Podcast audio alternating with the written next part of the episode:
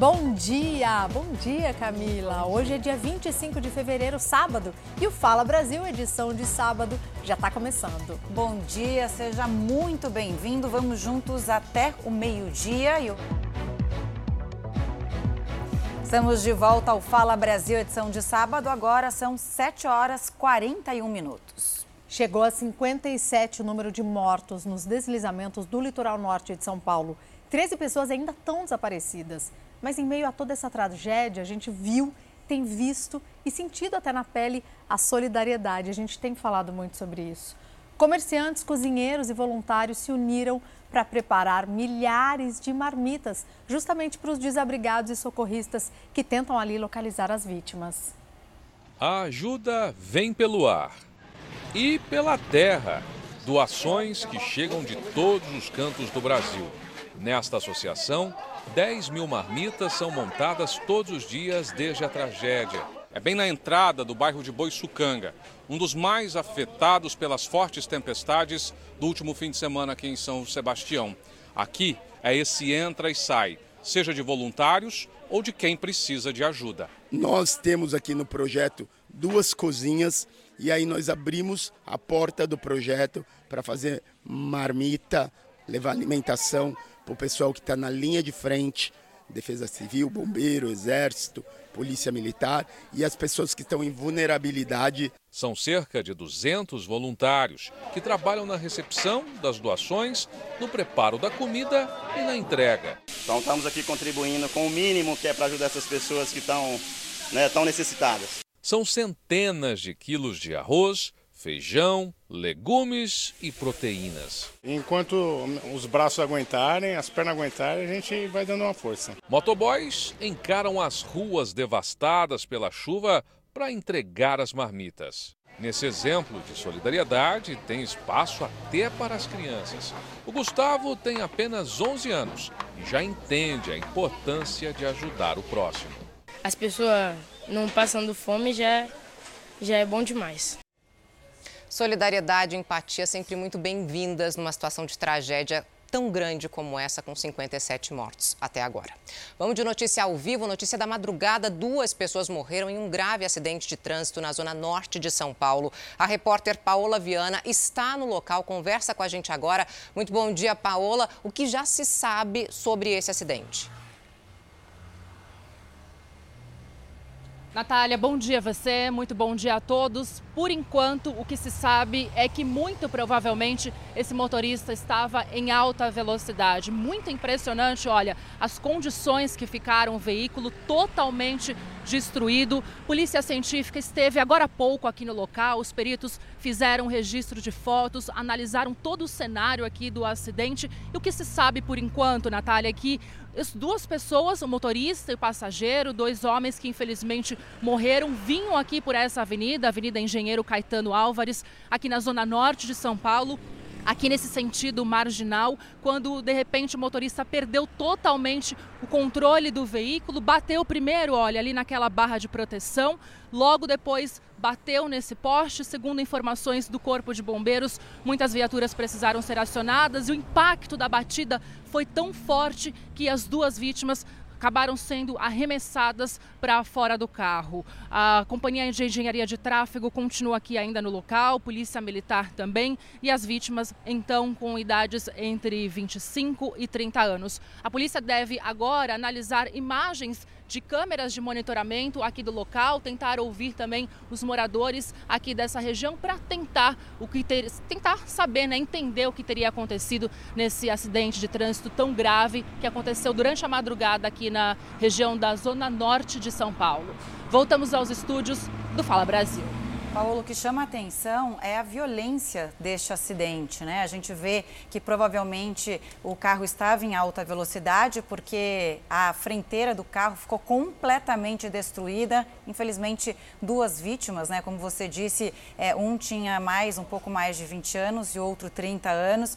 É, você já tem informação se há indícios de, de eles estarem embriagados ou não? O que, que você conseguiu apurar por aí? Olha, os peritos estiveram aqui agora há pouco e não encontraram aqui. Eles sempre vão em busca né, de é, objetos e olham todos os pertences que normalmente ficam aqui em volta do carro. Não encontraram nenhum vestígio, não foi encontrada nenhuma garrafa de bebida alcoólica. A gente vê até, né? Olha, o Daniel Macedo mostra para vocês que tem uma mochila de entrega aqui, mas também não tem nenhuma moto envolvida no acidente. Os familiares também ainda não apareceram aqui no local. Os corpos acabaram de ser retirados retirados. É uma avenida bastante movimentada, claro que na hora não estava, era de madrugada, mas a velocidade aqui é de 50 km por hora e os peritos, claro, só de verem as condições que ficaram o veículo, já disseram que com certeza é a única certeza mesmo que tem nesse momento é que o motorista estava em alta velocidade, nem precisa dizer muito, né? Pelas condições aqui do carro totalmente destruído, a gente já vê aí que realmente o carro estava muito rápido aqui nessa avenida. Com certeza. Obrigada, Paola, pelas informações. A gente segue aqui noticiando. E amanhã, às seis da tarde, tem muita diversão no programa Hora do Faro, com a presença do casal Vitube e Eliezer. Não perca. Amanhã, seis da tarde.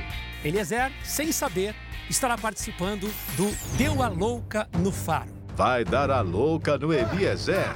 Não era pão dura no começo do, do programa? É, o Eliezer vai ter a pior entrevista da vida dele. E a Vitube, claro, vai me ajudar. Abre o guarda-chuva que vai chover DR. Você tem noção, Ricardo? Você me chamou de Ricardo. Me chamei? Ela me chamou de Ricardo. Hora do Faro.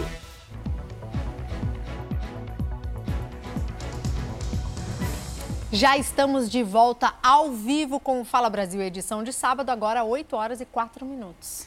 A Caixa Econômica Federal suspendeu em definitivo a concessão de empréstimo consignado para beneficiários do Auxílio Brasil, programa que vai voltar a se chamar Bolsa Família. Com a decisão, quem recebe dinheiro do programa não pode mais fazer empréstimos, que são descontados diretamente do benefício. A concessão do consignado para as famílias que recebem o Auxílio Brasil já estava suspensa desde 12 de janeiro para uma revisão dos critérios. O estudo foi concluído e a decisão final foi deixar de oferecer a modalidade. A Caixa informou que nada muda para quem já fez o consignado. O pagamento das prestações vai seguir como previsto, de forma automática, com desconto direto no benefício. Segundo o Instituto Brasileiro de Defesa do Consumidor, em 2022, cerca de 3 milhões e meio de pessoas contrataram 9 bilhões e meio de reais no consignado do Auxílio Brasil. A Caixa concentra 80% de todos os contratos assinados, mas outros 11 bancos ainda estão autorizados a oferecer o empréstimo. Desde o começo de fevereiro, houve mudança nas regras. O desconto máximo no valor do benefício é de 5%. O número limite de prestações passou para 6% e a taxa de juros caiu para 2,5% ao mês. Para este economista, só vale a pena se comprometer com dívidas em uma situação de extrema necessidade. O risco é faltar dinheiro para gastos essenciais. A gente está falando, por exemplo, de uma inflação que pode fechar aí esse ano em torno de 6, 7%, mas principalmente uma inflação de alimentos ainda muito pressionada, beirando em torno de 10 a 11%. Então, quando começa a vir esse desconto já no consignado, a pessoa vai ter menos dinheiro para poder manter a sobrevivência da sua família. Um paciente foi curado do HIV depois de um transplante de medula óssea. É o quinto caso em todo o mundo. O paciente, um, alemão de 53 anos, passou pelo transplante de células-tronco em 2013 para tratar uma leucemia. No procedimento, ele recebeu material de um doador que tinha uma mutação rara que impede a entrada do vírus HIV nas células. Especialistas dizem que essa é uma situação excepcional porque fatores coincidiram para a cura da leucemia e do HIV. Você sabia que daqui a um tempo seu filé de frango pode sair de um laboratório? Cientistas de Minas Gerais já conseguiram reproduzir células da proteína do animal e seria uma carne livre de hormônios, por exemplo. O músculo de um centímetro e meio é resultado de uma pesquisa que isolou células tronco musculares de uma ave e as reproduziu. As células se multiplicam e se diferenciam, ou seja, elas se transformam para formar uma fibra muscular. Este é o primeiro pedaço de carne de frango produzido em laboratório no país. todo o processo é feito sem alteração genética das células. Então ela vai ser é, saudável como se você estivesse comendo uma carne normal. A pesquisa ainda está no início. O próximo passo é deixar a carne com textura e gosto idênticos aos do animal. Por enquanto, aqui no Brasil, apenas as pesquisas são permitidas. O consumo e comercialização ainda não são autorizados pela Anvisa. No mundo, só Singapura tem essa autorização. Além do consumo, a tecnologia desenvolvida aqui na UFMG terá outras aplicações importantes no futuro. Na medicina regenerativa, será possível gerar tecido humano para enxertos. Outra conquista será o teste de remédios o uso de animais de laboratório. Então a gente evita o uso de animais e pode fazer essa, essa triagem, por exemplo, de fármacos, né, de drogas, em larga escala. A expectativa é que em até três anos a carne de laboratório esteja pronta para entrar no mercado. A gente não quer competir com o mercado de carne, mas que a gente quer produzir um produto, uma fonte de proteína, não só para alimentar as pessoas, né, mas também para aquele mercado consumidor que está interessado em consumir uma proteína que esteja associada ao bem-estar animal e que o animal não precisou ser abatido para produzir aquele alimento que ela está consumindo. A gente vai da comida tecnológica para comida raiz. Quero mostrar para vocês a cultura do Amazonas, que é rica não só pelas belezas naturais, mas também na culinária, em especial nos peixes. Eu fui até o Centro Histórico de Manaus e vou mostrar para vocês o preparo de um dos pescados mais famosos da região norte, o matrinchã. O maior estado do país em extensão territorial é famoso por ser coberto pela maior floresta tropical do mundo e banhado pelo maior rio em volume de água do planeta. Rio que leva o Amazonas no nome, depois que encontra as águas do Negro e Solimões. Já deu para perceber que o Amazonas tem vocação para grandes títulos, né? Muita beleza natural, as pessoas são muito simpáticas, acho que essa é a melhor parte. Gosto da nossa cultura, da, da nossa comida, né? Erison tá aí uma unanimidade. O comida boa desse estado. E o almoço do amazonense raiz começa aqui, na Feira da Manaus Moderna. Tem peixe para todos os gostos e bolsos também. Sardinha, pacu, bodó, jaraqui. Tambaqui, a matrinchã, o jaraqui, a sardinha, o pacu. Eu gosto de fazer frito. Eu gosto de fazer ele guisado, assado. O jaraqui ficou com a fama. O jaraqui não enjoa, o jaraqui é o melhor peixe que tem no Amazonas. Quem come jaraqui não sai daqui. Agora, peixe bom é o que não falta nesse estado. Então eu vou aproveitar que eu estou no centro histórico da capital amazonense, rodeada dos melhores e mais frescos peixes desse estado, e vou te convidar a acompanhar o preparo de um deles. E eu, eu vou comer apreciando a melhor vista dessa cidade.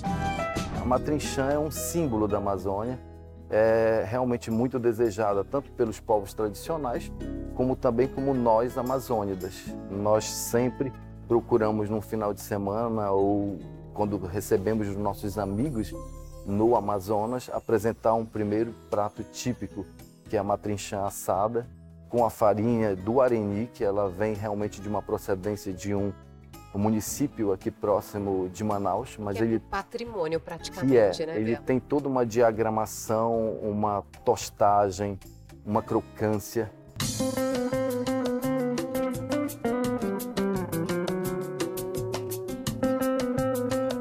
Maravilhoso. Agora, eu quero deixar claro que, para o amazonense, não faltam palavras. Inclusive, por aqui, se tem até um dialeto próprio. Apresento a vocês o amazonês, as expressões que têm a cara dessa terra. Como é que no amazonês a gente fala que uma coisa é boa? É chibata, né? E quando é grande?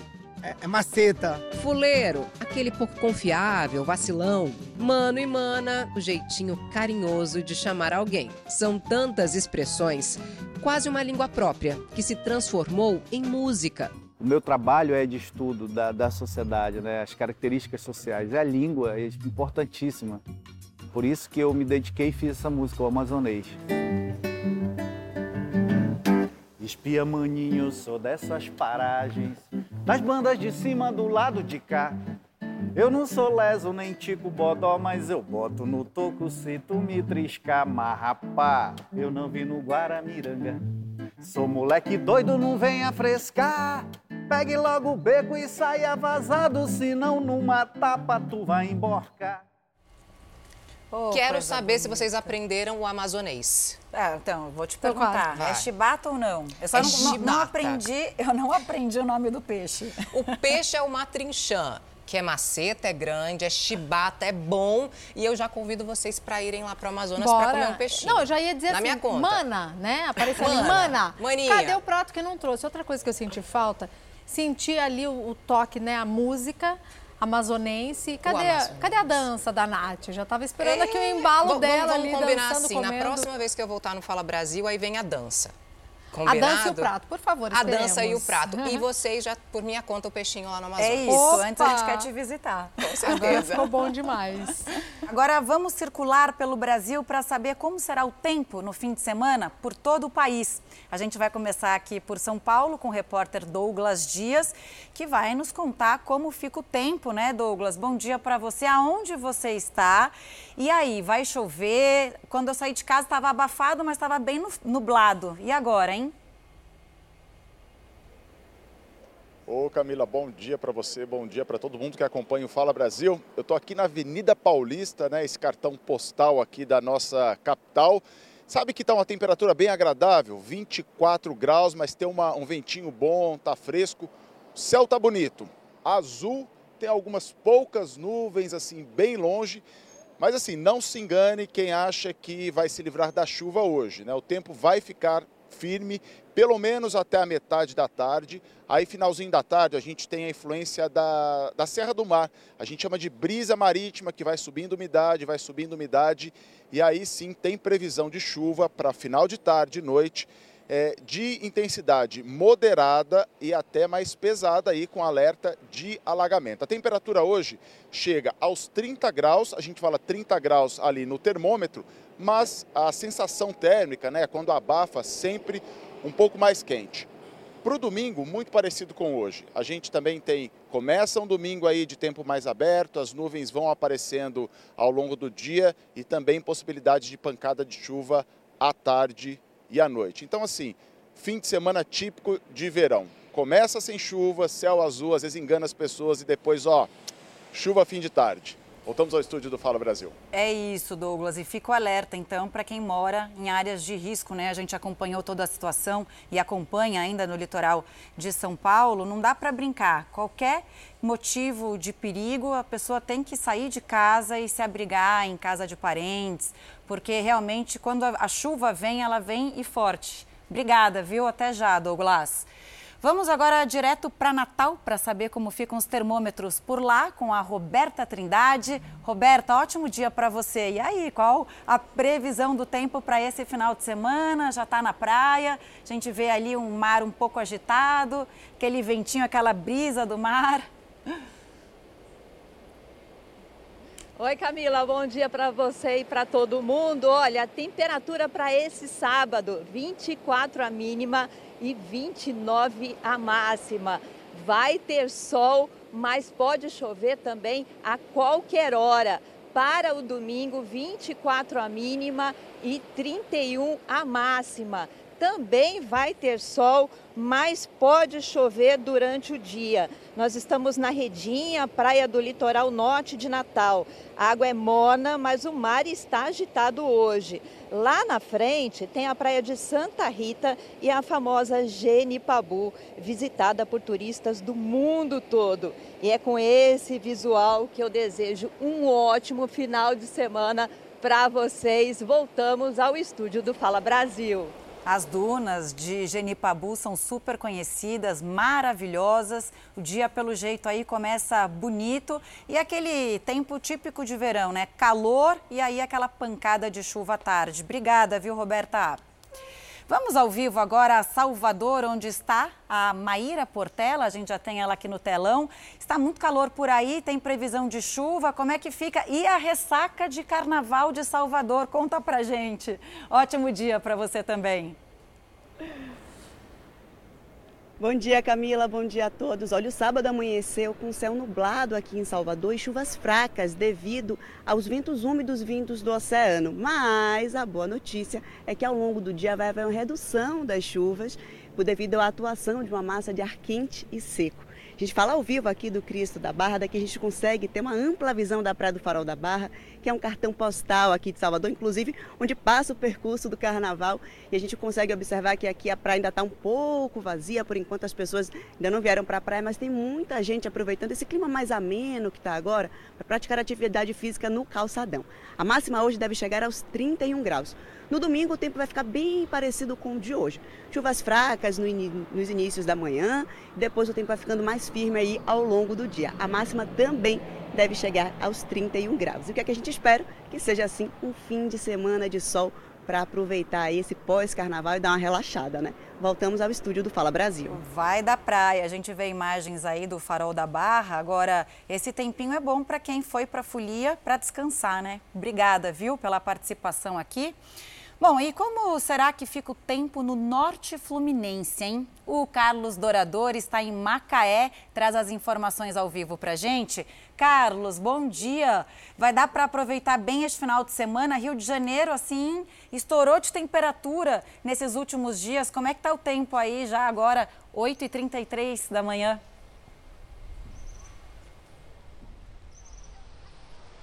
Verdade, Camila, muito calor aqui no litoral norte do Rio. Muito bom dia para você, bom dia a todos que nos acompanham aqui no Fala Brasil, edição de sábado.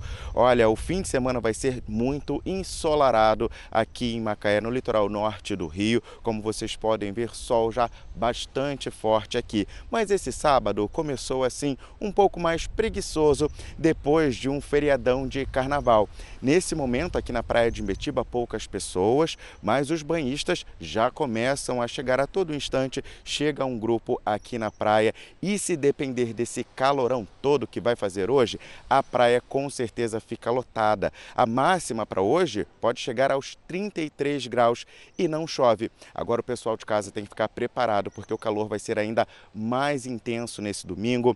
Amanhã, por exemplo, a máxima pode chegar a 35 graus e a temperatura ultrapassar a casa dos 40. Por isso é muito importante se manter bem hidratado, beber bastante água, muita aguinha de coco também para manter o organismo bastante hidratado para suportar todo esse calor. Tempo firme então aqui no litoral norte do Rio durante todo o fim de semana. Voltamos ao estúdio do Fala Brasil. Que imagem linda, cartão postal, Carlos, que você traz ao vivo para gente. Que coisa linda. Obrigada pelas suas informações. Claro que a gente vai voltar a rodar o Brasil ainda hoje. Então se liga que a gente vai falar temperatura, previsão do tempo, tudo isso e muito mais daqui a pouco no Fala Brasil. Obrigada, viu, Carlos? O sentimento de vingança, inveja e alguns outros podem revelar que você é uma pessoa cruel. E essa sensação de prazer pela crueldade pode ser extremamente perigosa claro, para a convivência humana. Com certeza, mas como é que evita isso, né? Como fazer com que essa sensação não exista, de fato? É o que explica hoje o nosso comentarista Isaac Efraim no quadro Mistérios da Mente Humana. A crueldade é o prazer que o indivíduo sente com o sofrimento alheio. Então, no momento em que a pessoa enxerga o outro sofrendo, ela tem um sentimento, ela tem uma sensação de prazer. Por que que isso acontece? Isso acontece basicamente, fundamentalmente, porque a pessoa que é a pessoa cruel tem um sentimento interior, uma sensação interna de que de alguma forma ela é incapaz. Toda vez que uma circunstância de vida me coloca lá no topo, aí meu Deus, eu peguei o primeiro lugar, eu uso esse poder para me colocar acima do outro, para me colocar numa situação de estar desprezando, de estar humilhando o outro. E fica aí caracterizado o sentimento da crueldade. Então, toda vez que eu vejo alguém ocupando um lugar que eu gostaria de estar ocupando, vem o sentimento de inveja. À medida que a inveja toma conta de mim, o desejo de destruir, ele vira um condicionamento, ele vira um vício. A única maneira de eu ocupar o lugar, de ter a atenção de todo mundo, é destruindo o outro. E quando eu vejo o outro destruído, humilhado, uh, socialmente destruído, isso me recobre de prazer. Aí eu me vicio nisso e me torno uma pessoa cruel, preso à crueldade. Eu aposto que se você olhar para o noticiário, se você olhar para uma série de personagens, políticos, artistas, você vai perceber pessoas cruéis. Mas muito pior do que isso, quando você olhar para si mesmo e ver que você exerce o teu poder de uma forma ruim e negativa, você vai perceber que você também tem o seu lado cruel. E a crueldade é um sentimento tóxico. Ela faz mal para quem tem, se você se interessa por comportamento e quer saber mais sobre esse e outros assuntos, acesse o canal Ansiedade Brasil no YouTube e veja mais conteúdos.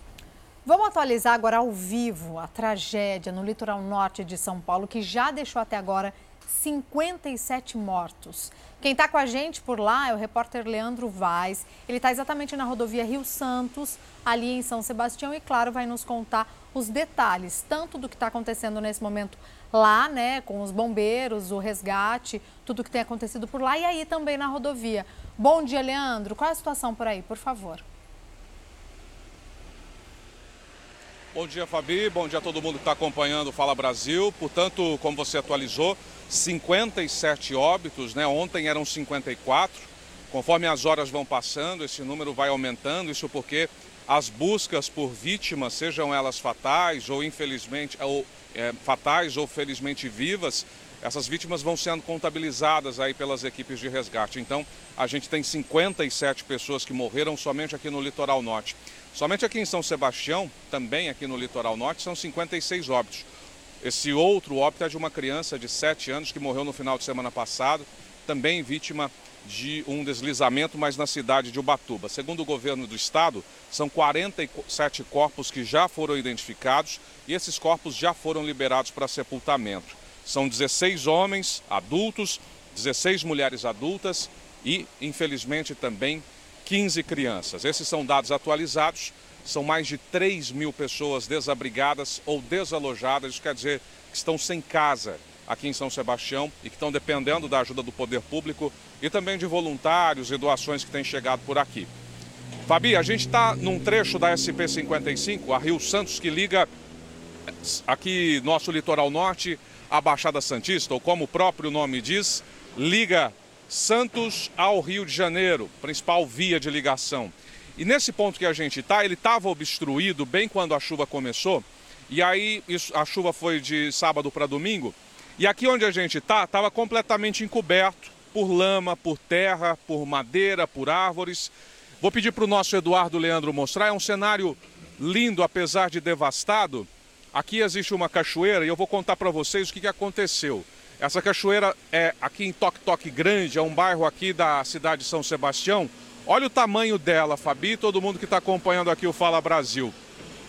Aqui houve um cenário de devastação, porque segundo os moradores, o pessoal que está trabalhando, onde essa máquina está fazendo ação agora, desobstruindo a passagem da água, aqui havia muita terra, não é? Então a cachoeira ela dava a impressão de que era mais à frente. E como a água veio rolando montanha acima, virou um grande piscinão de lama e foi derrubando tudo que havia pela frente.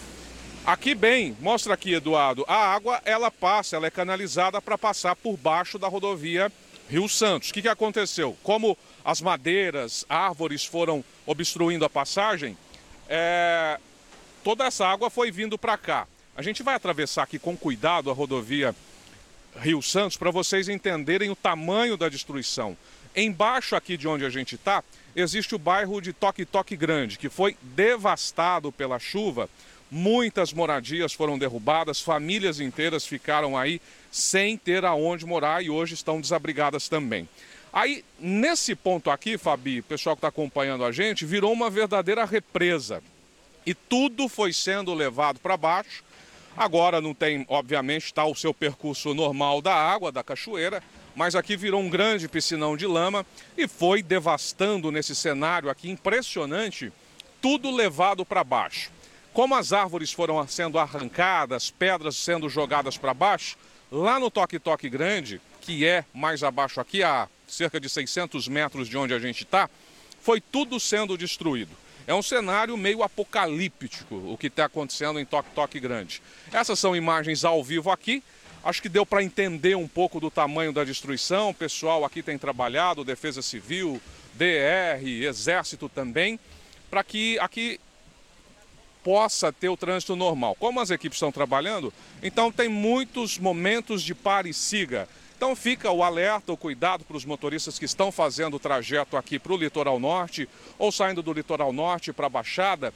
Muito cuidado, porque há vários trechos da SP55 que vão acontecer nesse pare e siga. Então, em alguns momentos você vai ficar parado na rodovia, em outros vai ser liberado. É o que está acontecendo nesse momento. Agora que o trânsito está mais tranquilo, haja visto que o governo do estado, também a prefeitura de São Sebastião, pediram aí para que os turistas não viessem se divertir aqui no litoral norte. Eu volto ao estúdio do Fala Brasil. Leandro, é a Camila falando aqui. Eu participei dessa cobertura nos últimos dias, né? Eu acho que um clima terrível. Nem, nem tem como o turista pensar em se divertir com uma situação caótica como essa que a gente vê o litoral norte passar. Inclusive, há um pedido da Polícia Militar para que as pessoas não vão de jeito nenhum ao litoral norte, ao bairro de Juqueí, Barra do Una, principalmente Barra do Saí e todas as outras praias, né, até chegar ali na região da Tamoios, é, de Caraguatatuba. Então, São Sebastião inteira é, não tem como é, receber os turistas neste momento, até porque falta tudo, falta água, falta comida. As pessoas que moram por lá ou as pessoas que estão lá e não, não, não moram, mas têm casas, há uma grande mobilização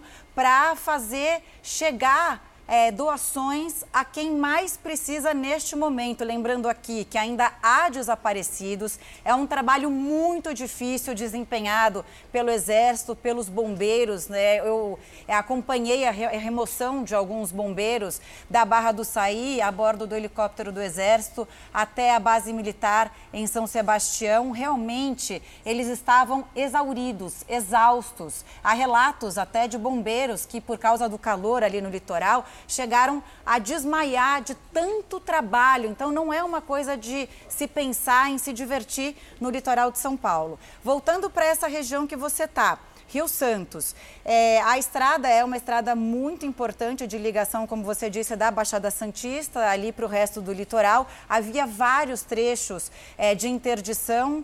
É, um deles, nenhum né, deles, eram mais de dois quilômetros de lama, de entulho, de pedra, é, de árvores. Esses, é, essas interdições, elas já acabaram, mas como você disse, a polícia ainda trabalha na reconstrução e na recuperação da estrada. Então, eu queria saber de você quanto tempo você demorou para chegar até esse ponto aonde você está, porque os relatos também de quem precisava ir de um bairro para o outro, exatamente para fazer esse trabalho de ajudar outras pessoas, é, num, num espaço curto, demorava mais de uma hora e meia para acessar um bairro ao outro. Como está a situação neste momento por aí? Você vê a movimentação também, não só de trabalho, como você disse, da Polícia Militar, Polícia Rodoviária Federal, Exército, enfim, é, também o trabalho das pessoas que estão ajudando, o trabalho voluntário, que a gente já mostrou aqui no Fala Brasil hoje, que há uma grande mobilização de voluntários também neste momento.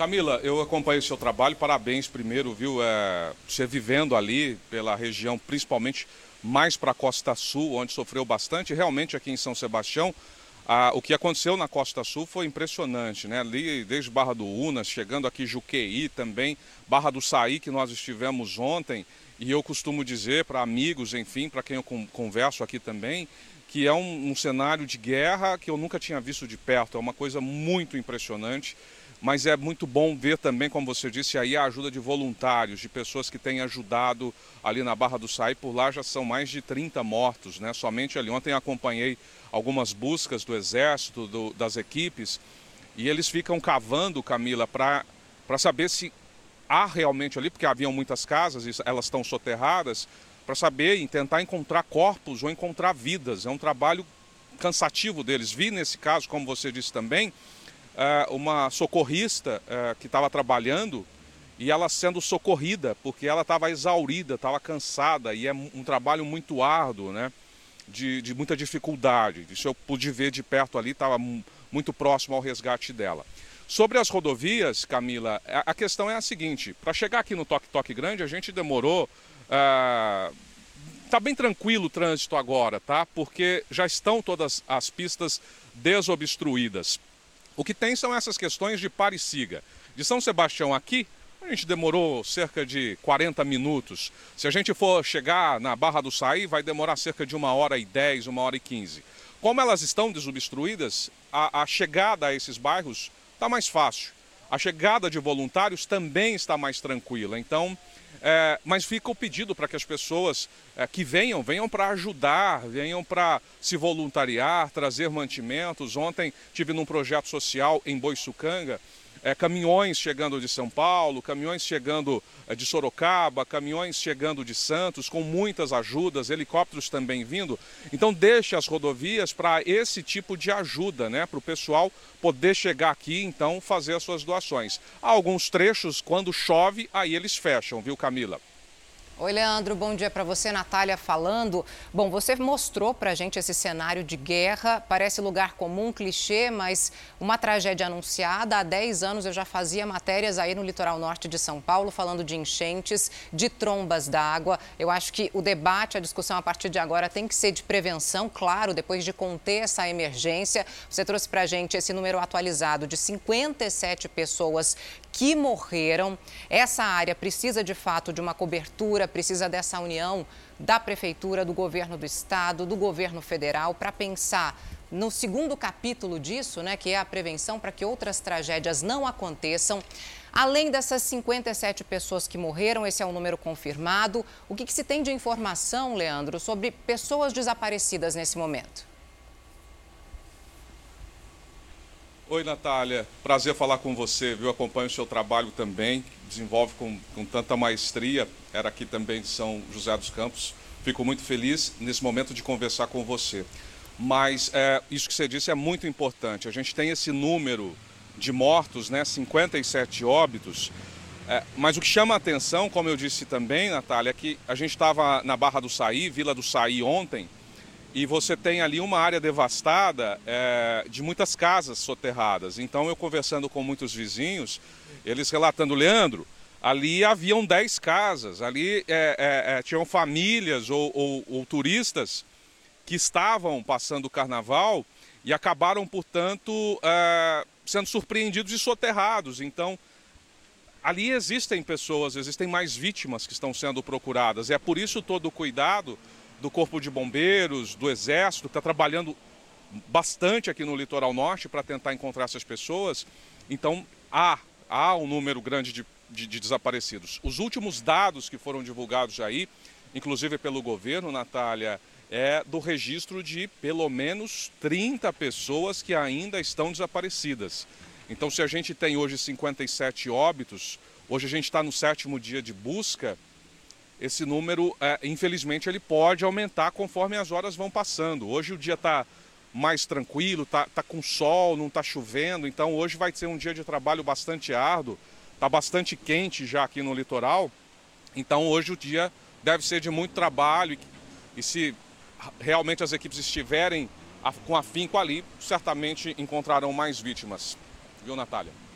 Obrigada, Leandro. É de fato uma tragédia e a gente tem que destacar que não é apenas um desastre natural, a gente está falando de desigualdade social, de falta de moradia, porque essas pessoas não estão em áreas de risco porque elas querem, certamente elas não têm para onde ir. A gente segue falando sobre essa tragédia. Natália. Agora, E o foco é exatamente esse agora, né? Passada a tragédia e a gente vê todo o trabalho é, de, de para tentar localizar os desaparecidos, para tentar restabelecer é, uma normalidade que vai, vai demorar para chegar ali para essa região. Agora, o que de fato vai ser feito daqui para frente para evitar que novas tragédias aconteçam, né, Fabi? A e gente sempre viu lembrar... Petrópolis, a É. gente já viu agora é, litoral norte de São Paulo, São Sebastião. O que mais falta acontecer? Quantas vidas serão perdidas até que se tenha realmente um projeto de prevenção, planejamento um adequado. planejamento para essas áreas de risco? E eu acho que principalmente destacar aqui, trazer que são rostos, que são histórias, que são vidas. A gente fala muito em números,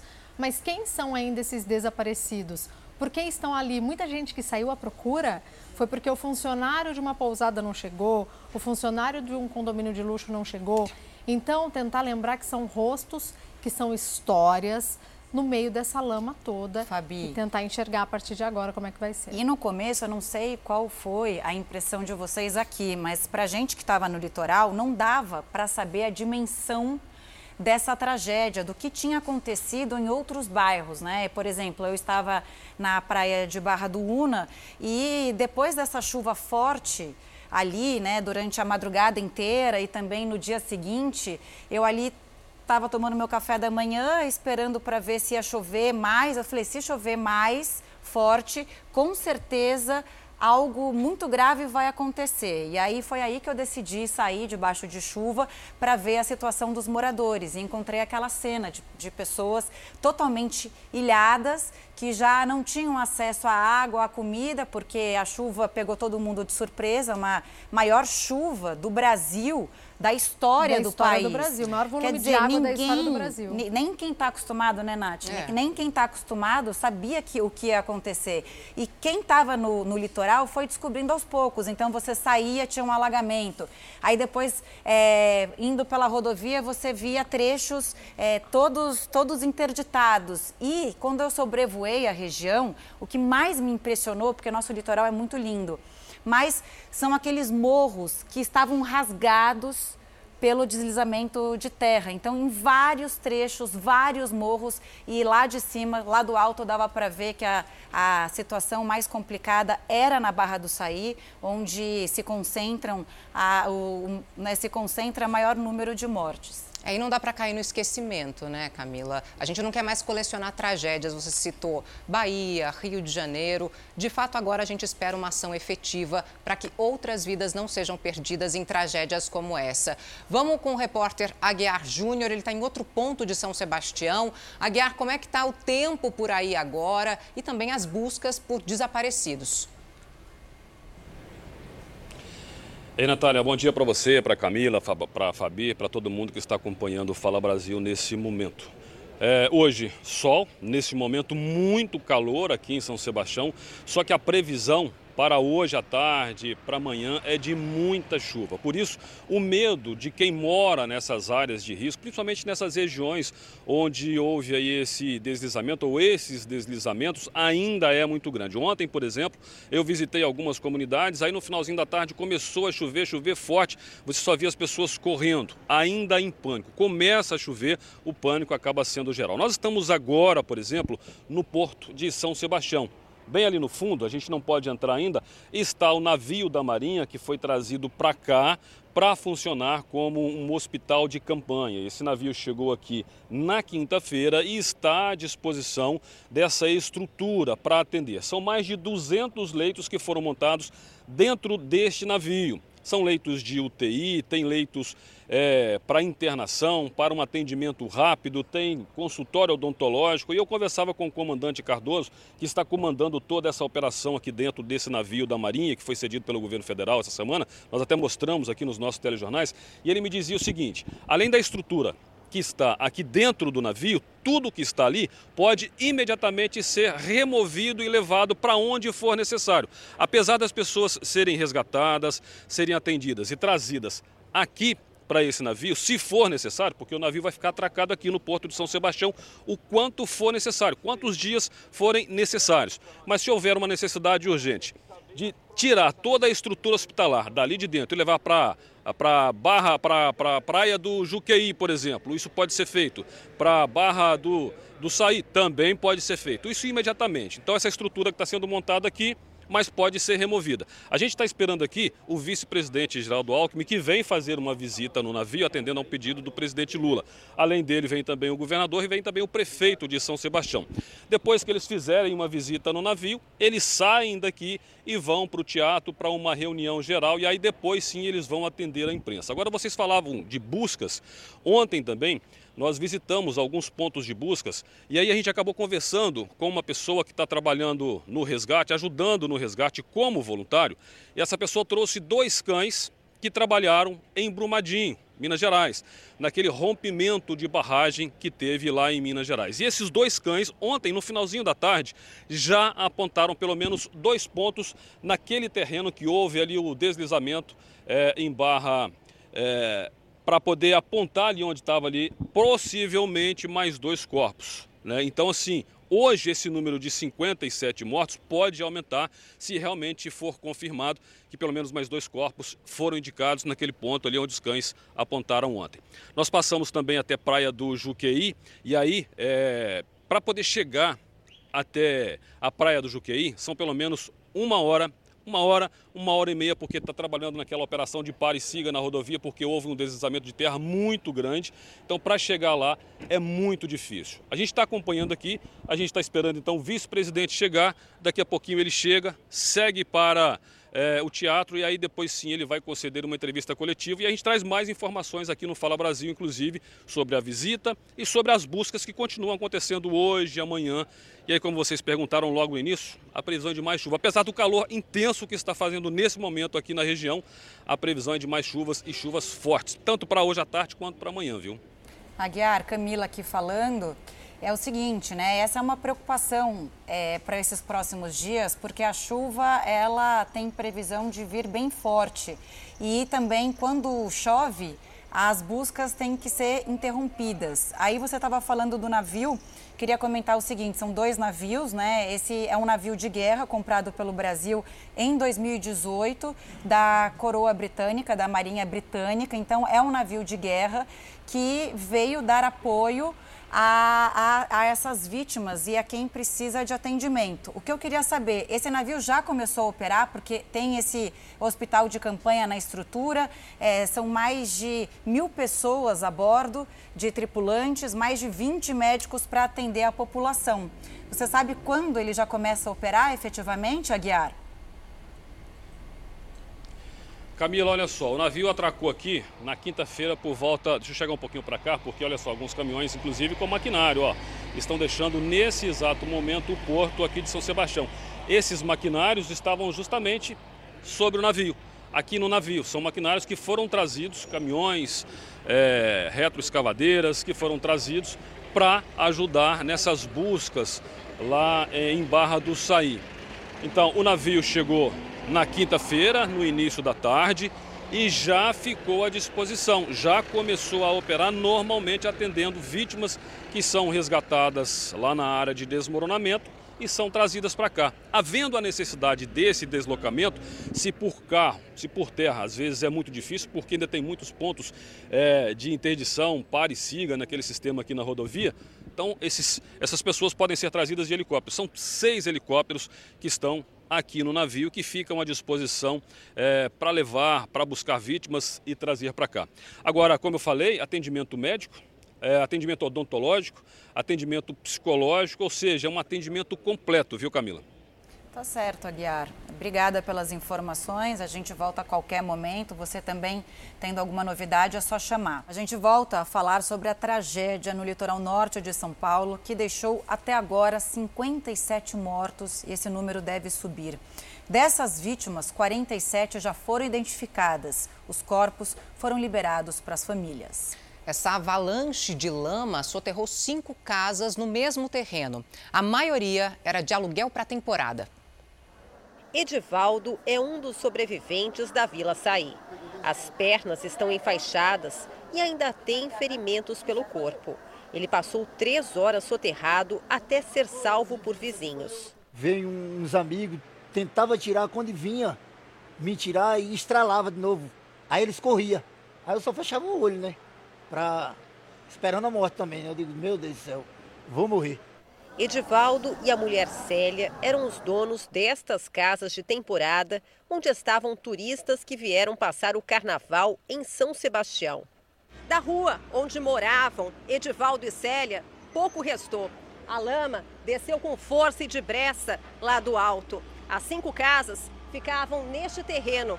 Nenhuma delas está de pé. Uma máquina ajuda nas buscas por pessoas desaparecidas. Na parte de trás do terreno ficavam as quatro casas para aluguel. Na frente, o imóvel de Edivaldo. Segundo ele, pelo menos 30 pessoas estavam no local. O secretário de Segurança Pública do Estado afirma que o número de desaparecidos no local é menor. Dois bombeiros, um engenheiro e um geógrafo fizeram um trabalho de campo minucioso, é, fazendo um comparativo de imagens de satélite antes da tragédia e depois foram até o local, ou seja, fizeram depois uma pesquisa de campo com moradores e identificaram que 13 pessoas realmente estão desaparecidas. O comandante do Exército e o governador Tarcísio de Freitas acompanharam as buscas por desaparecidos. E a gente não vai parar, não vai descansar enquanto não encontrar é, os desaparecidos, enquanto não der conforto para as famílias aí que estão ainda em choque, estão enlutadas. Essa daqui é uma das áreas mais afetadas. Nos últimos dias, três corpos foram encontrados. Uma bebê de dois anos sobreviveu e foi resgatada. Neste momento, as equipes de resgate localizaram o corpo de uma mulher. Lício, a esposa e o filho ficaram presos nesta casa porque dois carros foram arrastados pela lama até a porta. A água subiu, mas as paredes ficaram de pé. E talvez se eu tivesse conseguido sair, pela quantidade de água, de árvore que se encontraram lá com aqui, eu estava morto no meio. Vamos voltar ao vivo agora para a região de São Sebastião, porque o repórter Aguiar Júnior acompanha nesse momento a chegada de helicóptero do vice-presidente Geraldo, Alckmin, que chegou agora há pouco, inclusive, lá na região de São Sebastião. Aliás, na cidade mais prejudicada pela chuva histórica que atingiu o litoral paulista. Aguiar, Geraldo Alckmin já está por aí. Qual é a previsão? Vamos retomar o que você tinha trazido aqui para a gente ao vivo? Oi, Fabi, olha só, tá chegando um helicóptero agora, tá começando a fazer uma aproximação aqui, tudo indica que é o helicóptero do, do vice-presidente Geraldo Alckmin. Chegaram outros helicópteros aqui mais cedo, eles estão aqui perto do porto, aqui do lado do porto, são helicópteros de resgate e também de segurança, que fazem o trabalho em torno da vice-presidência, do presidente, quando eles fazem esses deslocamentos. Uma comitiva, principalmente de seguranças, já entrou, Vários profissionais da equipe de segurança do vice-presidente já estão lá dentro do porto, já estão lá dentro, inclusive, do navio, aguardando justamente a chegada do vice-presidente Geraldo Alckmin. Acabou de fazer um sobrevoo sobre nós aqui agora, um outro helicóptero da Marinha. Ele, olha só, ele só passou, passou direto, então é um helicóptero que vem, faz o monitoramento de toda a área para saber se o helicóptero do vice-presidente pode se aproximar e fazer então o pouso ali dentro mesmo do navio. Assim que ele chegar, ele vai fazer uma visita nas instalações desse navio, fazer um reconhecimento, ver o que tem lá dentro, ver como é que está o andamento desse trabalho. Depois dessa visita, ele sai daqui em comboio, inclusive com a equipe de segurança que já está lá dentro, como eu falei, para o teatro, onde ele vai então atender a imprensa. A gente continua aguardando aqui a chegada do vice-presidente Geraldo Alckmin, do, pre... do prefeito de São Sebastião e também do governador do estado de São Paulo. Agora, meninas, vocês falavam aí sobre esses resgates, do número de vítimas fatais dessa tragédia aqui em São Sebastião, nas praias do litoral norte de São Paulo. É, eu queria só dizer para vocês que ontem, no finalzinho da tarde, diante de tanta notícia ruim, né, de, de tanta tragédia, nós tivemos pelo menos uma notícia boa. É do Aleph, um menininho de 3 anos de idade que infelizmente perdeu o pai, a mãe e o irmão. Só que ele foi resgatado com vida depois de horas debaixo dos escombros. É, chegaram a surgir algumas imagens nas redes sociais do Aleph sendo levado no colo do tio para um instituto lá mesmo é, em Barra do Saí. Esse menino foi entregue para o tio, que também ficou desabrigado, porque a casa dele também foi atingida. E aí, posteriormente, esse tio autorizou que o Conselho Tutelar deixasse é, o Aleph com uma família temporária. E aí, posteriormente, ele vai ser encaminhado para a casa da avó é, em Brasília, no Distrito Federal. Ele chegou a ficar soterrado, como eu falei, foi resgatado com vida, chegou a ficar é, no hospital com alguns ferimentos, principalmente com o rostinho muito arranhado, mas graças a Deus está bem, com saúde, agora como uma família temporária, né, meninas? Voltamos aos estúdios do Fala Brasil. Aguiar, são histórias, né? A gente começa a ver histórias de superação em meio a uma tragédia deste tamanho. Eu queria te fazer uma pergunta, que você está dizendo de, desse movimento de helicópteros, né? A gente, nos últimos dias, viu uma movimentação muito intensa pelo ar porque era a única forma de chegar a essas áreas mais atingidas, principalmente a Barra do Saí. Como está neste momento, já que as estradas foram liberadas e também é, eu vi muitas imagens de ontem e um movimento também intenso pelo mar. Como está neste momento? A gente vê aí um helicóptero chegando, provavelmente já é o helicóptero que traz, que leva o vice-presidente Geraldo Alckmin à região de São Sebastião, né, Aguiar? Exatamente, olha, eu vou pedir aqui o André para mostrar. Já escondeu atrás do telhado, ele já não dá mais para a gente mostrar. Mas o helicóptero, justamente do vice-presidente, está chegando agora. Ele vai passar por trás daquele telhado, olha, de toda aquela cobertura ali, aquela estrutura, e vai descer no navio que está bem ali no fundo. Só que agora, nesse momento, a gente já não consegue ver mais porque ele já está fazendo a aproximação. Em relação a chegar a alguns pontos, Camila. Nós, inclusive, acompanhamos alguns voluntários aqui ontem, pessoas, inclusive, que perderam tudo, viu? É, empresários, comerciantes. É, nós acompanhamos dois cirurgiões dentistas que perderam quase tudo que eles tinham dentro da casa, um condomínio fechado, que eles estavam aqui passando o feriado de carnaval, carro boiando. E aí eles deixaram tudo deles para poder ajudar algumas pessoas que estão precisando nesse exato momento. E aí é, tem alguns pontos aqui que só chega de barco. Ainda está assim porque é mais rápido de barco do que por carro. Porque como ainda tem muito ponto de interdição por conta do pare e siga, porque ainda tem muita lama em alguns pontos da rodovia e as máquinas estão trabalhando, então às vezes é mais fácil chegar de moto, né, trilheiro principalmente, ou de barco. Então nós acompanhamos algumas pessoas fazendo esse trabalho. Então para chegar ontem, por exemplo, à praia é, do Juqueí, nós demoramos uma hora para chegar. E aí para voltar, para sair de, ba, de, de, da praia do, Juque, do Juqueí para ba, a Barra, né, Barra do Saí, nós demoramos mais uma hora e meia. E aí você conhece muito bem aqui a região, não, não são comunidades muito distantes. Deve dar em torno de 6, 7 quilômetros. Então o deslocamento ainda é muito dificultado. Uma viagem aqui de 60 quilômetros por conta desses desmoronamentos na, na rodovia, você faria talvez aí uma hora, uma hora e meia, é duas horas e meia, três horas ainda por conta dessa operação de siga e para. Então, assim, ainda é muito dificultoso transitar aqui nessa região por conta de alguns pontos de interdição ainda, viu, Camila? Tem também essas imagens que a gente estava vendo agora aí, ó, do navio, né? A gente recebeu essas imagens agora e toda essa estrutura montada é, a qual o Aguiar muito bem detalhou, fez a narrativa sobre esse navio, a gente consegue mostrar agora. A gente viu ali Fabi, algum atendimento né, de e, crianças. E nessa situação de tragédia se faz necessária a ação conjunta das forças, né? É o navio da Marinha, os helicópteros do Exército, a Força Aérea Brasileira e toda todos os órgãos públicos também, como o Aguiar falou, né? Agora o vice-presidente chegando lá, Geraldo Alckmin, governador que já passou por lá, o prefeito nessa ação, porque toda ajuda é necessária, não é nem bem-vinda, é necessária nesse momento. E a gente vai trazer, inclusive, uma reportagem. O Aguiar muito bem estava dizendo aí sobre a história de superação, a Camila falou sobre isso, os rostos dessas histórias. Quem são, quem são os doadores, de onde tem vindo né, essa doação? Tem vindo do Brasil inteiro. A gente vê alguns pontos de doação, inclusive, em aeroportos em diferentes lugares do Brasil todo mundo se mobilizando exatamente por essa questão. Essas doações que chegam de todo lugar, o trabalho dos voluntários e a entrega também ali diretamente às marmitas. Toda essa rede de solidariedade ajuda a aliviar o sofrimento dos moradores do litoral norte de São Paulo. E o Aguiar Júnior mostra agora como está a ajuda de quem perdeu tudo, mas sobreviveu ao temporal do último final de semana. É uma corrente do bem que só cresce. Uma semana depois do temporal que devastou o litoral norte de São Paulo, carros ainda não chegam a muitos pontos. Uma das opções para levar ajuda ainda é o barco.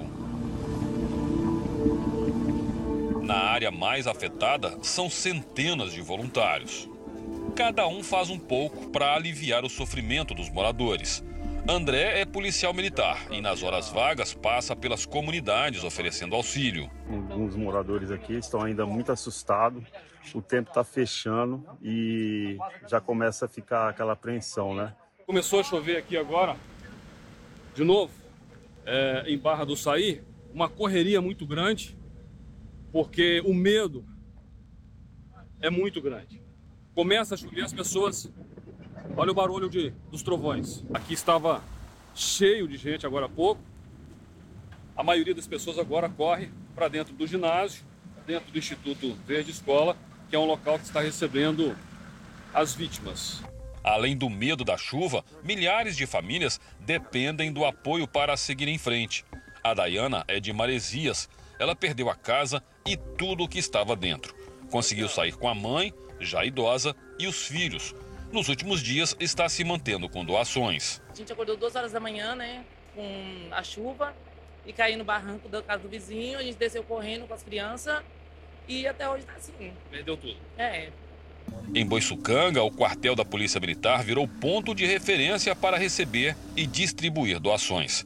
A cozinha, onde eram servidas refeições para os policiais, hoje é usada para preparar mais de mil marmitas por dia. Estamos chegando a fazer 10 mil marmitex por dia, a gente todo vapor, sem, sem cansar, e procurar a melhora de todos, né? Vitor e Everson são de São Paulo. Eles passavam um feriado de carnaval na região. No dia seguinte ao temporal, eles gravaram vídeos mostrando que no condomínio onde estavam, os carros ficaram debaixo d'água e as casas alagadas. Poucas horas depois do temporal, já na manhã de domingo, os dois registraram os estragos causados em muitas residências.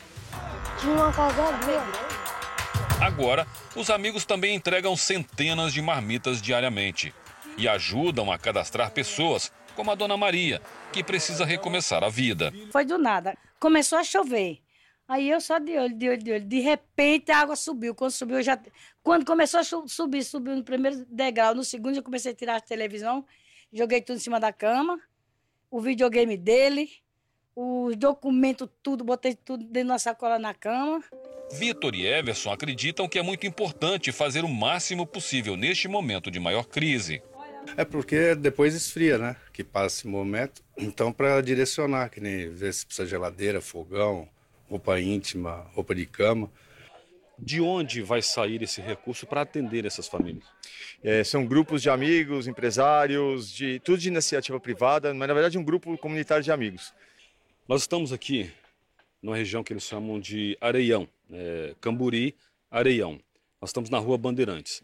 Esta rua aqui ficou toda alagada. Por este imóvel aqui a gente consegue ver a altura que a água chegou nessas residências quem mora aqui diz que foi pelo menos 3 metros de altura de água. O André é dono de um restaurante na praia de Juqueí, uma das mais atingidas. A região ficou ilhada. Na hora da chuva, o local estava cheio de clientes. Muitos ficaram sem condições de sair, porque as estradas estavam bloqueadas e dormiram no próprio restaurante. A gente tentou aí um primeiro atendimento no sentido de alimentação, café da manhã e tal. E aí a gente só foi saber, assim mesmo, da dimensão no dia seguinte, né? Depois que a chuva passou, o André fechou o restaurante na beira da praia e passou a fazer marmitas para doação. São quase duas mil todos os dias entregues às famílias atingidas, incluindo a dos funcionários é, fazendo tudo com, com, com recurso próprio. Aí agora alguns clientes estão precisa de alguma coisa, a gente fala, pô, precisa de proteína. Tem cliente que se habilita, vou mandar 50 quilos disso, 100 quilos daquilo. Alguns clientes estão pedindo para a gente criar uma, uma rede de WhatsApp para fazer doações e hoje a gente começou a pensar nisso. No final da tarde dessa sexta-feira, uma notícia trouxe mais ânimo para quem trabalha como voluntário na busca por desaparecidos. Foi a chegada desses dois cães, que participaram da procura por vítimas do deslizamento da barragem da Vale em Brumadinho, Minas Gerais. Os animais indicaram dois pontos onde podem estar corpos de vítimas. Marcamos os pontos, bombeiro passou com outro cachorro, é, um outro pastor, e ficou no mesmo ponto onde eles marcaram. Nesse vídeo, Aleph, de 3 anos, aparece no colo do tio. Ele perdeu a mãe, o pai e um irmão que ficaram soterrados. O menino foi resgatado com apenas alguns arranhões e está em um lar temporário. Atenção, você aposentado ou pensionista que tem benefícios em atraso no INSS. A repórter Ariane Bittencourt tem novidades sobre a liberação de valores. Ariane, bom dia para você. Quanto será liberado e quem tem direito a receber, hein?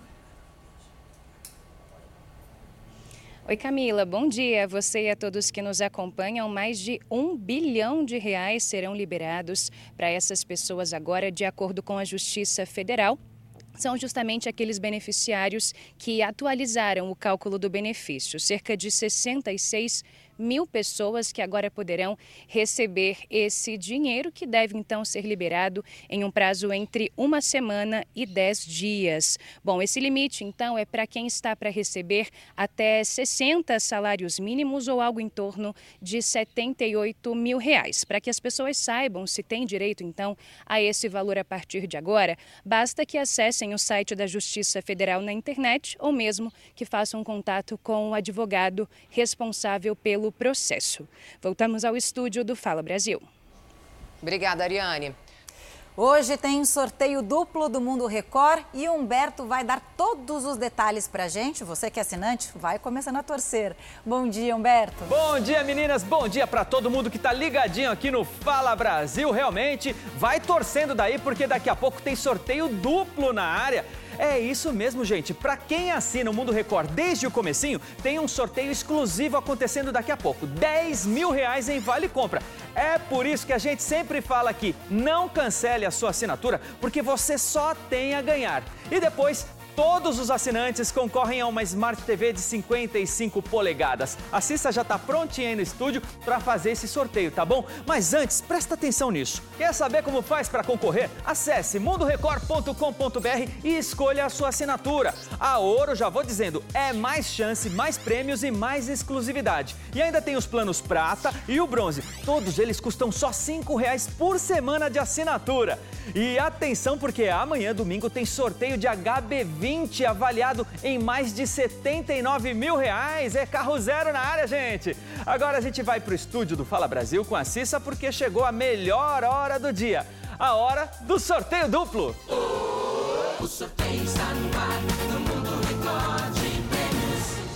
é isso aí, muito bom dia para você de casa, bom dia meninas. Gente, sorteio duplo hoje aqui no Mundo Record e é claro que eu tô torcendo por você, por você que assina, que acredita. Você que não assina, tem que assinar e vir pro Mundo Record, tá? E você que parou de assinar, volta minha gente, porque aqui só prêmios incríveis. Vamos ver quem é o primeiro sorteado de hoje? Eu tô aqui, ó, juntinho de você. O CPF tá rodando, a gente tá falando de uma Smart TV, gente, de 55 polegadas. Olha o CPF aí, ó, 03765, o final é 81.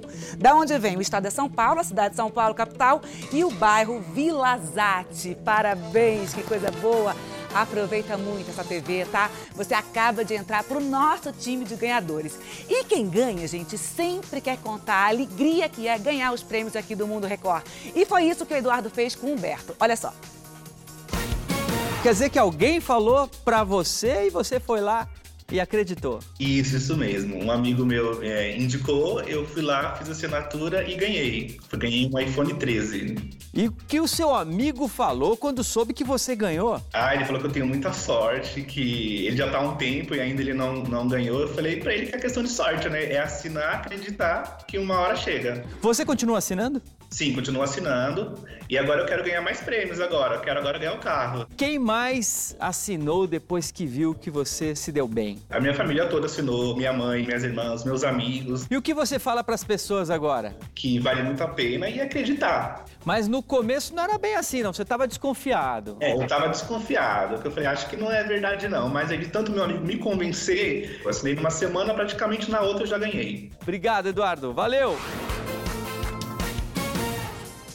É isso aí, minha gente. Viu só que maravilha? O Eduardo acreditou e tem que acreditar, tá? Agora o sorteio é para você, que é fidelidade, que tá com a gente desde o começo. Bora? Você pode levar para casa hoje um vale compra no valor de 10 mil reais. Imagina aí, ó, quanta coisa você pode comprar. Não é bom demais esse valor? Vai chegar para você, eu tenho certeza. É o teu CPF que vai apontar agora. Vamos lá, 58752, o final é 15. Da onde vem? O estado é o Paraná, a cidade é Curitiba, Terra Linda e o bairro Uberaba. Parabéns, aproveita muito. Se não foi você, não tem problema. Continua assinando, continua acreditando, minha gente. Porque tem o sorteio aí de um HB20 avaliado em mais de 79 mil reais amanhã. É isso mesmo, eu vou estar com você, tá bom? E segunda-feira tá saindo também um vale compra no valor de 10 mil reais. Então acesse, assine e venha fazer parte do nosso Mundo Record. Um bom final de semana. Eu te vejo amanhã. Tchau, tchau. Beijo, Cissa. E ó, você pensa que o carnaval acabou? Acabou não. Hoje e Tá amanhã. longo, tá longo. Tem muitos blocos de carnaval. A gente estava falando exatamente disso. Começa antes, termina bem depois. E eles vão estar pelas ruas de todo o Brasil. E claro, quem va- vai participar dessa festa vai tentar sair ali no meio da região, precisa estar atento o tempo todo. Com certeza, porque qualquer distração, o folião pode cair no golpe do cartão trocado, um dos golpes, né? No feriado de carnaval aconteceram cerca de 20 mil tentativas de compras criminosas online, isso em todo o Brasil. Os cartões nas mãos de Felipe são idênticos, mas um deles não é o da conta do advogado. Durante um bloquinho de carnaval em São Paulo, ao comprar uma bebida, teve o cartão trocado pelos vendedores. Eu pedi para passar na aproximação, ele falou que não estava passando, né? Pediu para se podia fazer por, por senha, né? Ali naquela hora, num, naquele momento, você nem, nem imagina nada. O cara com credencial, vestido, trajado, tudo. Coloquei, coloquei o cartão, inclusive eu coloquei o cartão, mas ali num momento, coisa de segundos de distração, ele faz a troca com o parceiro dele. Ele só percebeu o golpe no dia seguinte e teve um prejuízo de 5 mil reais. Um levantamento de uma consultoria de cibersegurança mostra que durante os quatro dias de carnaval foram registradas cerca de 20 mil tentativas de compras criminosas online em todo o país. Em 65% dos casos, os bandidos tentaram usar cartões que foram trocados nas ruas. O presidente da Associação de Defesa de Dados Pessoais e do Consumidor explica que o criminoso geralmente se aproveita da desatenção da vítima. Então você vai pagar, entrega o cartão ao vendedor, ele vai com a maquininha, ele espera você colocar o cartão e digitar a senha. Só que na hora de te devolver, ele te devolve um cartão clonado, um cartão cópia do seu. Eles têm várias cópias, ele vai te devolver um igualzinho ao seu. Se você não reparar, você vai guardar o seu cartão e vai embora. Os criminosos agem rápido. Em questão de minutos, eles tiram grandes quantias das contas bancárias das vítimas. Por isso, segundo os especialistas, além de cancelar o cartão, é muito importante fazer um boletim de ocorrência. O registro na delegacia pode ser fundamental na tentativa de reaver o dinheiro. Daí o banco vai fazer toda uma análise dentro dos seus motores de prevenção a fraudes para ver se, como que foi que aconteceu a transação, né, o relacionamento desse cliente com o banco, se efetivamente estava no perfil ou não ah, do cliente essa transação. Daí, com base nessa apuração, o banco toma a decisão de eh, qual procedimento que ele vai fazer quanto ao ressarcimento ou não do valor. Caso não consiga o ressarcimento do banco, a orientação é entrar com uma ação na justiça. Como é que você analisa se há alguma responsabilidade do banco? Eu pego o histórico de cliente que você tem. Por exemplo, você é um cliente que gasta 100 reais por mês e que costuma passar um Pix a cada dois, três dias. De repente surgem 10 Pix no mesmo dia e uma compra lá de 10 mil reais ou 20 mil reais. Isso está fora do seu perfil e o banco deveria ter barrado por falta de segurança, por suspeita de fraude. Como ele não barrou, ele é corresponsável. Para evitar ser vítima dos golpistas, a Federação Brasileira dos Bancos recomenda aos clientes que personalizem o cartão. Na hora que você for fazer o pagamento de alguma compra no meio de uma aglomeração, você manuseia o cartão, você insira na maquininha, faça o processo de conferência, digitação de senha, retire o cartão e eh, guarde na, em um local seguro. E eh, se o vendedor apresentar uma maquininha que esteja com o visor danificado que você não consiga identificar o valor que, que está cobrado, ou se já mudou a tela para digitação de senha, não, não, dê, não dê sequência na transação. 10 e 4, vamos passear agora e sem sair do sofá, só aqui no Fala Brasil, né? Então a gente começa o nosso giro tempo com detalhes da previsão em São Luís, no Maranhão. A Bel Soares está ao vivo, vai trazer informações pra gente. Bel, muito bom dia para você. Como é que vai ficar o tempo por aí, hein? Oi, Natália, bom dia para você, bom dia para todo mundo que acompanha a gente no Fala Brasil deste sábado. Olha, São Luís teve carnaval debaixo de chuva, tá no período chuvoso, teve alerta de temporal para esses dias, mas a cidade ganhou de presente um sábado assim, ensolarado, como vocês estão podendo ver aí nas imagens do Matheus Gonçalves. É, por aqui Tá bastante sol, muito calor, a temperatura máxima chega a 30 graus. E aí, aqui é assim, tempo de chuva, entre uma chuva e outra, abre um solzão como esse. E se isso acontecer no sábado, não tem jeito, todo mundo desce para a praia mesmo. Nós estamos na Praia do Olho d'Água, na extensão da Avenida Litorânea, que sai cortando várias praias aqui de São Luís e região metropolitana.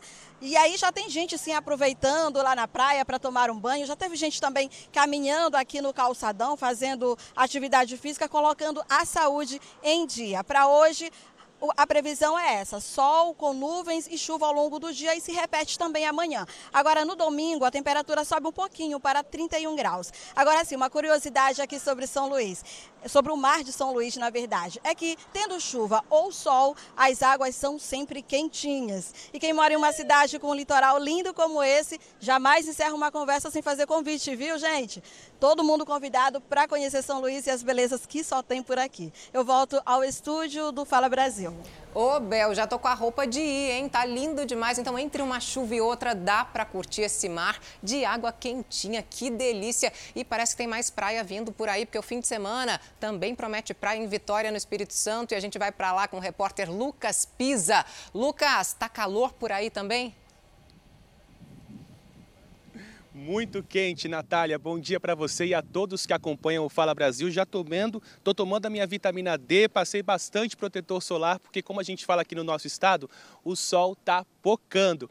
Olha só, a Bahia de Vitória, como que tá bonita. Nesse sábado, as temperaturas devem chegar a 34 graus na região metropolitana, com previsão de chuva rápida apenas no interior do estado. As altas temperaturas são por conta de um sistema de alta pressão que atua no oceano e traz reflexos aqui no Espírito Santo. Não há perspectiva de chuva nem hoje, nem amanhã na região metropolitana, quando a temperatura pode chegar a 36 graus. Bom para quem curte uma praia, uma piscina, mas olha, não vai esquecer o protetor solar, porque como a gente diz aqui no nosso estado, o sol está pocando. Voltamos ao estúdio do Fala Brasil. Vocês só fazendo inveja pra gente. Olha só, gente, a imagem de cartão postal. Obrigada, viu, Lucas? Chegou a hora de saber a previsão do tempo para esse fim de semana em Belém. Vamos lá para o norte do país falar com a Poliana Gomes. E aí, Poliana, como é que ficam as temperaturas? Olá, Natália. Bom dia. Depois de uma madrugada chuvosa na região metropolitana, o tempo amanheceu nublado na capital paraense e deve permanecer assim durante todo o sábado. O sol até tenta aparecer, mas muitas nuvens no céu. Também nada que impossibilite um passeio ao ar livre ou alguma programação em um ponto turístico aqui de Belém. É, há possibilidade de pancadas de chuvas pela tarde. Já amanhã, domingo, a, o cenário deve ser bem parecido também e, segundo a meteorologia, essas chuvas devem chegar mais cedo, já pela manhã. Pode frustrar aí um pouquinho os planos de quem tem alguma programação para o domingo, mas a própria previsão já indica que essa chuva deve começar a diminuir ao longo do dia. Por aqui a gente deve ficar na máxima de 32 graus e na mínima de 23. Voltamos ao estúdio do Fala Brasil. Obrigada, Poliana Gomes, diretamente dessa terra linda, minha querida Belém, um lugar onde eu morei, adoro. Posso falar? O tempo tá assim, mas dá para ir lá no ver o peso, dá para passear, comer um filhote gostoso, ó, te dizer que tá propício para isso, é só chegar. Obrigada, viu, pelas suas informações. Vamos mudar de assunto porque tem notícia chegando, é notícia de última hora. Bombeiros de Minas Gerais voltaram da missão de ajuda humanitária na Turquia, país afetado por um terremoto. Gabriel Rodrigues está no local da chegada desses profissionais e a gente conversa com ele agora. Com você, Gabriel. Bom dia. Oi, Natália, bom dia para você, para todo mundo que acompanha a gente agora. Um momento extremamente emocionante, o desse retorno após 18 dias de trabalho de buscas e ajudas humanitárias lá na Turquia, o país que foi devastado por uma série de terremotos. A equipe brasileira enviada para lá contou com seis militares do Corpo de Bombeiros aqui de Minas Gerais e agora está acontecendo uma solenidade em homenagem a essa disponibilização e a esse trabalho realizado por essas equipes. Além dos militares aqui de Minas Gerais, eles enviaram também equipamentos que são especificamente utilizados nessa questão de busca e resgate e um desses equipamentos só existe aqui em Minas Gerais. Aqui do lado direito da tela você está vendo agora os familiares desses militares que depois desses tantos dias longe vieram dar um abraço e parabenizar a equipe. O Brasil enviou também para lá 22 militares do Corpo de Bombeiros do Estado de São Paulo, além de outros seis militares do Espírito Santo. Todos eles já retornaram agora para casa depois desse longo trabalho trabalho de ajuda lá na Turquia. Eles, inclusive, chegaram a presenciar e a passar por um terremoto enquanto ajudavam outras pessoas. O balanço com os números dessa ajuda ainda vão ser divulgados. Voltamos ao estúdio do Fala Brasil. É um trabalho muito bonito, né, que os bombeiros desempenham. A gente viu aí o esforço de bombeiros de todo o mundo durante o terremoto na Turquia, você vê, eles se colocaram em risco para salvar outras pessoas e pessoas de outro país. E agora a gente vê também o esforço dos bombeiros nessa tragédia aqui no Brasil, no litoral de São Paulo. Gabriel, muito obrigada pelas informações e até mais. Um português que veio passar o carnaval no Brasil foi morto por sequestradores depois de cair no golpe do aplicativo de namoro aqui em São Paulo. A polícia acredita que ele reagiu. Era nesta casa que os criminosos pretendiam manter o homem refém. Só que o sequestro deu errado e a vítima foi morta. Daniel Felipe Cervelati do Amaral tinha 49 anos e morava em Portugal. Veio para o Brasil para passar o carnaval com a família. A suspeita é que a vítima tenha sido atraída por meio de um aplicativo de relacionamento. O homem teria conhecido uma mulher, conversado e marcado o um encontro presencial. Mas chegando no local, foi abordado por criminosos e, na sequência, trazido para essa casa, que funcionava como uma espécie de cativeiro. De acordo com a polícia, ele teria reagido à ação criminosa e acabou morto. Chegando lá, a equipe de militares se deparou realmente com o indivíduo baleado, dois tiros no peito e um no abdômen. Foi realizado os primeiros socorros e acionada a equipe da SAMU, que socorreu aquele indivíduo ainda com vida. Ele falou ali que ele estava lutando né, pela vida dele. A casa que seria usada como cativeiro estava vazia há algum tempo. A polícia ouviu testemunhas e recolheu imagens de circuito de segurança. Já estamos atrás de suspeitos, né? E estamos fazendo levantamento de imagens. E as investigações estão bem no início, né? Mas nos próximos próximas horas, próximos dias, vamos ter resultados. De acordo com dados da Polícia Civil, em 90% dos casos de sequestro em São Paulo, as vítimas são atraídas por meio de perfis falsos em aplicativos de relacionamento. O delegado orienta. Quem usa aplicativos para conhecer novas pessoas deve ficar atento. Quer se encontrar por meio de aplicativo? Locais públicos abertos, próximos de delegacias, shopping center, por exemplo. E nesses casos, os homens são o principal alvo. E é essa é a imagem do Brasil que fica no exterior, de um país violento e perigoso. São 10 horas e 40 minutos, piscou o telão, você já sabe que estamos prontos para viajar. Vai mostrando aí o céu da sua cidade, o céu que você está vendo, eu quero ver também, a gente quer ver aqui. Hashtag Fala Brasil nas redes sociais, enquanto a gente toca daqui com uma paisagem linda da nossa amiga Natália também, que está aqui no estúdio hoje vai embarcar rapidinho para Manaus agora para saber como é que fica o tempo por aí. Paulo Carneiro, seja muito bem-vindo aqui ao Fala Brasil, edição de sábado. Nos conte tudo, não omita nada. Bom dia, Fabi. Bom dia, meninas do Fala Brasil. Hoje, Manaus duplamente representado, né? Primeiro, pela presença aí da nossa manauara de coração, Natália Teodoro. E segundo, por essa imagem que é um dos nossos cartões postais. Eu tô falando do Teatro Amazonas. A gente tá aqui, ó, no Largo São Sebastião, lugar que o Manauara conhece bem, que os turistas adoram. Bom, aqui hoje pela manhã já fez sol, já fez, ameaçou chuva, o tempo tá fechado. Aqui é sempre assim, principalmente nessa época do ano. A previsão aí é máxima de 30 graus, mínima de 25 que é mais ou menos a temperatura que está nesse momento. E amanhã, da mesma forma. Então, como o tempo muda muito, o Manauara pode esperar chuva neste sábado também. Eu volto ao estúdio do Fala Brasil. Obrigada, Paulo, pelas suas informações. Coisa linda. Eu adoro esse cartão postal, viu? Sempre muito bem-vindo aqui. Claro, é um presente para você também que está aí no seu sofá já preparando o almoço com a gente também. Olha aí, imagens ao vivo diretamente de Manaus. Ô, terra bonita, hein? Ô, povo bonito, né? Eu estou vendo a Natália aqui pessoalmente, posso dizer com propriedade. Por falar em gente bonita, bora direto para a capital federal. Quem está sempre trabalhada na elegância é a nossa amiga Narla Guiar, linda aí diretamente de Brasília, para nos dizer, afinal de contas, como é que fica o tempo? Muito calor aí, Narla? Oi, Fabi, um ótimo dia para você e para todos que acompanham Fala Brasil. Olha, tem chovido muito aqui em Brasília no mês de fevereiro, como acontece todos os anos, viu, Fabi? Mas também tem feito dias de sol e calor como hoje. O brasileiro está podendo aproveitar um pouquinho o verão. Vou mostrar para vocês que eu estou aqui no Palácio da Alvorada, que é a residência oficial do presidente da República. O presidente, inclusive, está aqui.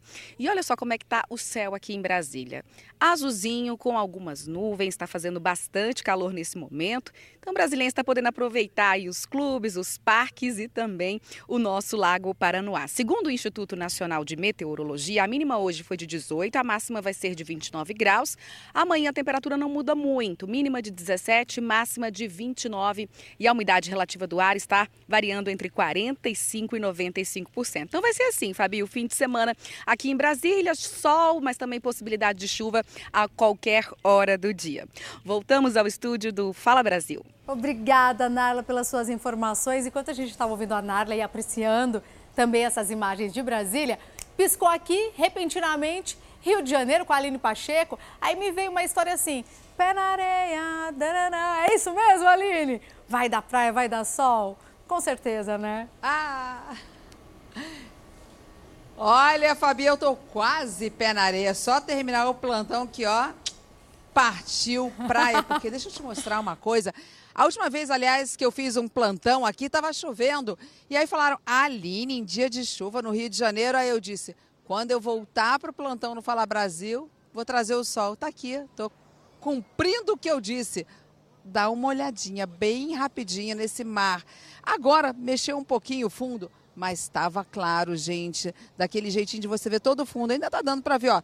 Esse pessoal aqui, vem cá, Zé caminhar um pouquinho, tá com um baldinho aqui porque tá cheio de peixinho por aqui. E aí a criançada, claro, quer ver o peixinho de perto. Mar na temperatura mais agradável possível. Ainda assim, tá vendo que tem uma bandeirinha de alto risco? Porque tá puxando um pouquinho. Aí você pergunta, tá puxando aonde? Lá embaixo, é para os surfistas ficarem atentos. A gente começou o dia hoje com 23 graus e aí a promessa da previsão do tempo é chegar até 37 graus. Segurem essa. O que está perfeito, né?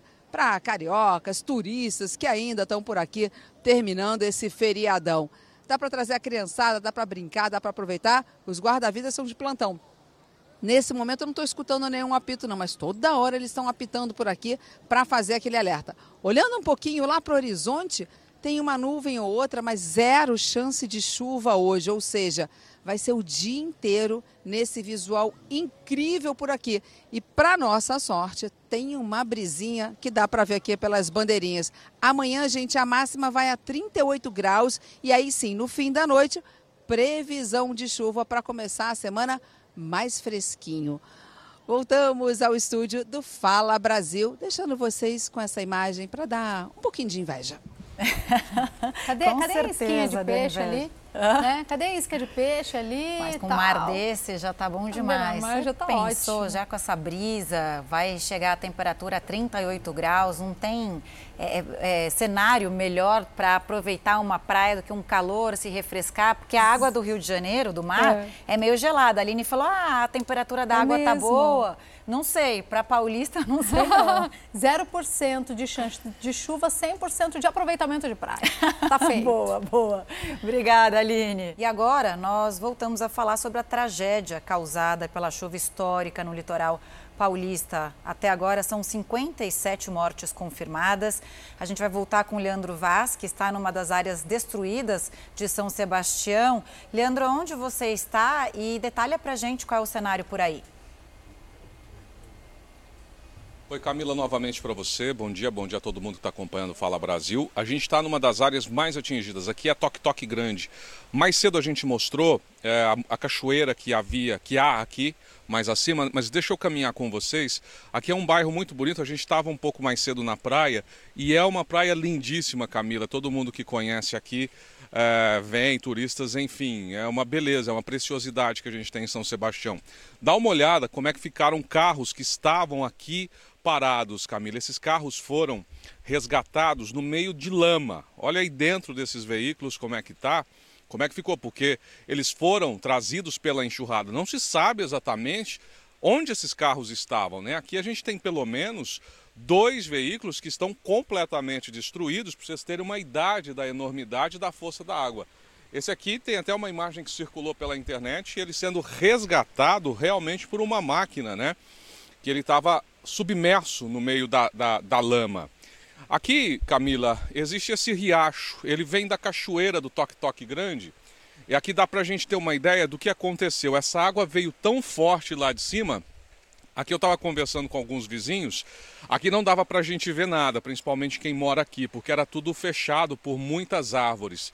Havia uma ponte aqui que ligava a rua onde a gente está até o outro lado desse córregozinho que tem aqui. Mas dá uma olhada como é que ficou um cenário de devastação. A gente tem mais acima, vou pedir para o nosso Eduardo Monteiro mostrar aqui para vocês. Bem acima essa casa, certamente comprometida. Só não caiu, Camila, por questão de milímetros, né? Porque ali você tem uma possibilidade grande. Veio desabando toda essa terra, essa montanha que há abaixo dessa casa. Então ela só não caiu por sorte e por falta de ali metros, né, para que ela pudesse vir ao chão. Agora tem umas outras residências aqui que também foram. A gente não vai conseguir chegar perto, mas eu estava andando aqui mais cedo. Uh, o Eduardo vai mostrar para vocês aí também. A gente está ao vivo aqui do Toque Toque Grande em São Sebastião. Dá uma olhada como é que ficaram essas casas mais abaixo. Os moradores dizem, Camila, que é, é, essas casas, por exemplo, elas estão completamente comprometidas, como a gente está vendo, mas elas eram fechadas, haviam muros aqui também que impediam a, a, visualização dessas residências que hoje estão totalmente comprometidas. Então você tem um cenário realmente devastador, né, aqui no Toque Toque Grande. As árvores todas, essas árvores, obviamente, elas não eram daqui, elas, esses troncos foram sendo trazidos pela força das águas, por essa enxurrada gigantesca que veio como se fosse um verdadeiro funil. E não ficou a destruição, viu, Camila, e todo mundo que está acompanhando o Fala Brasil, somente aqui nessa localidade que a gente está. As equipes da Defesa Civil, também dos, do resgate, Corpo de Bombeiros, enfim, as equipes da Prefeitura têm trabalhado bastante também. Mais abaixo aqui do Toque Toque Grande, mais margeando a praia, aqui as, a, a ponta de areia. Porque toda essa água foi com direção ao mar. Então você tem pousadas, você tem restaurantes, há outras residências também mais abaixo que acabaram completamente destruídas, né, por essa grande força das águas que tomaram conta aqui dessa região de São Sebastião. Pra você ter uma ideia, choveu cerca de 630 milímetros, o que é uma enormidade em um curto espaço de tempo e deixou as pessoas totalmente desabrigadas.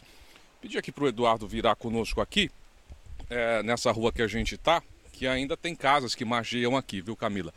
Vamos descendo aqui. O pessoal está trabalhando, inclusive. Aqui tem muitas casas de veraneio, né? Porque é um bairro bastante bonito aqui de São Sebastião e as pessoas vêm para passar alguma, alguns períodos do ano. Então aqui a gente tem outras casas que estão sendo, por exemplo, aqui menos atingidas, mas entrou muita lama, né? E aí o pessoal está limpando aqui, o pessoal trabalhando. Essa aqui é uma outra casa que dá uma olhada aí como é que ficou. A lama veio realmente é, arrastando tudo. Essas são imagens, portanto, ao vivo aqui do Toque Toque Grande. Eu volto com vocês aí no estúdio do Fala Brasil. Leandro, esse, esse cenário é de completa destruição, realmente, para quem conhece o litoral de São Paulo, é, é, chocante ver uma cena como essa, né? Você vê que é lama por todo lado, até o mar ainda tem lama, né? A gente viu em algumas imagens um pouco mais cedo. Eu vou pedir para o seu cinegrafista é, fechar naquela casa que ela estava meio destruída, né, numa parte mais baixa aí de toque-toque. O Eduardo consegue mostrar isso para ah, gente? Ah, porque ali dá para ter uma ideia. Aqui. É, faz isso. Porque ali dá para ter uma ideia, vê se você consegue relatar para a gente. Ah, é, onde chegou a água da enchente. É, tem uma marca ali de lama no, na parede dessa casa, olha aí, ó. Dá para ver que a água da enchente chegou quase ao telhado desta casa. Imagina o desespero desses moradores. Olha só a quantidade de lama que tem Aí só nessa região, ainda Toque Toque Grande é uma das praias ali desse litoral. E a região mais atingida é Barra do Saí, que fica a mais ou menos uns 50 minutos desse bairro que é Toque Toque Grande. Então realmente é uma tristeza isso, é um cenário de completa destruição, porque a gente vê casas é, destruídas, carros também abandonados pelo caminho. E uma outra, olha lá, seu, seu cinegrafista foi exatamente onde ia falar. Uma outra preocupação agora, o que, que acontece com essas casas que estão no morro? Vai ter uma avaliação logo depois de todos os desaparecidos serem localizados? Vai ter uma avaliação se esses imóveis estão condenados ou não? Você tem essa informação, Leandro? Olha, Camila, pelo que tenho conversado aqui com o pessoal da Prefeitura, da Defesa Civil, sim. Ontem, inclusive, eu estava conversando é, com um morador, ele mora na, é, no Camburi, é um outro bairro bastante atingido aqui em, em, São Sebastião. Ele mora bem em frente a uma montanha e essa montanha ela veio abaixo, tirou a casa dele, encheu de lama, enfim. E a expectativa desses moradores agora é que esse trabalho da Defesa Civil possa passar por essas casas para a gente entender como é que elas vão ficar, né? Se elas estão de fato comprometidas, como é o caso dessa que a gente está vendo aqui, nós não somos especialistas, mas pelo que a gente está vendo, é, é, a, a, varanda dela ali está tá por desabar. Uma chuva que vier, por exemplo, pode vir e derrubar essa parte da casa. Imagino que ela esteja comprometida. Isso é o que a gente está vendo de olho aqui. Mas a Defesa Civil, inclusive conversando com as equipes da Prefeitura aqui de São Sebastião, deve fazer uma grande vistoria na cidade, porque você, como conhece aqui São Sebastião, o pessoal que mora, os turistas que vêm também aqui a São Sebastião, é, é, sabem que nós temos aqui na região muitas casas que são ou casas muito próximas a essas encostas, casas que são na montanha, daqui não dá para a gente ver, mas no meu cenário aqui de onde eu consigo o meu olhar ver, existe uma sequência de casas, elas ficam é, no meio da montanha. Não sei se o Eduardo consegue mostrar ali, vira aí, Eduardo, mais acima dessas casas que estão destruídas, são casas que elas são, Camila, é, encrostadas aí no meio dessas montanhas, não é? E aí que mora o perigo, porque pode ser que role alguma em uma nova chuva, venha acontecer novos incidentes. Então, há essa expectativa que a Defesa Civil possa fazer essas vistorias. Há um grande trabalho aí da prefeitura, pelo que a gente tem acompanhado, é que como o, o cenário é de caos, é de catástrofe, há uma demora aí por conta da Defesa Civil para finalizar todos esses trabalhos. Mas enfim, a gente vai seguir acompanhando aqui e qualquer novidade voltamos a informar a vocês aqui do Fala Brasil. Obrigada, Leandro. Obrigada ao Eduardo também. De fato, é um cenário de guerra. A força da natureza foi devastadora no litoral norte. Preocupação número um, claro, busca por desaparecidos. Mas a gente fica se perguntando quanto tempo vai levar o rescaldo, a reconstrução das cidades do litoral norte, principalmente São Sebastião, que foi a cidade mais atingida, a cidade com mais vítimas. O governo federal anunciou que vai excluir mais de um milhão e meio de famílias com cadastro irregular no programa Bolsa Família. A repórter Narla Aguiar está ao vivo e vai trazer informações para a gente agora. Narla, quem deve perder o benefício, hein? Bom dia para você.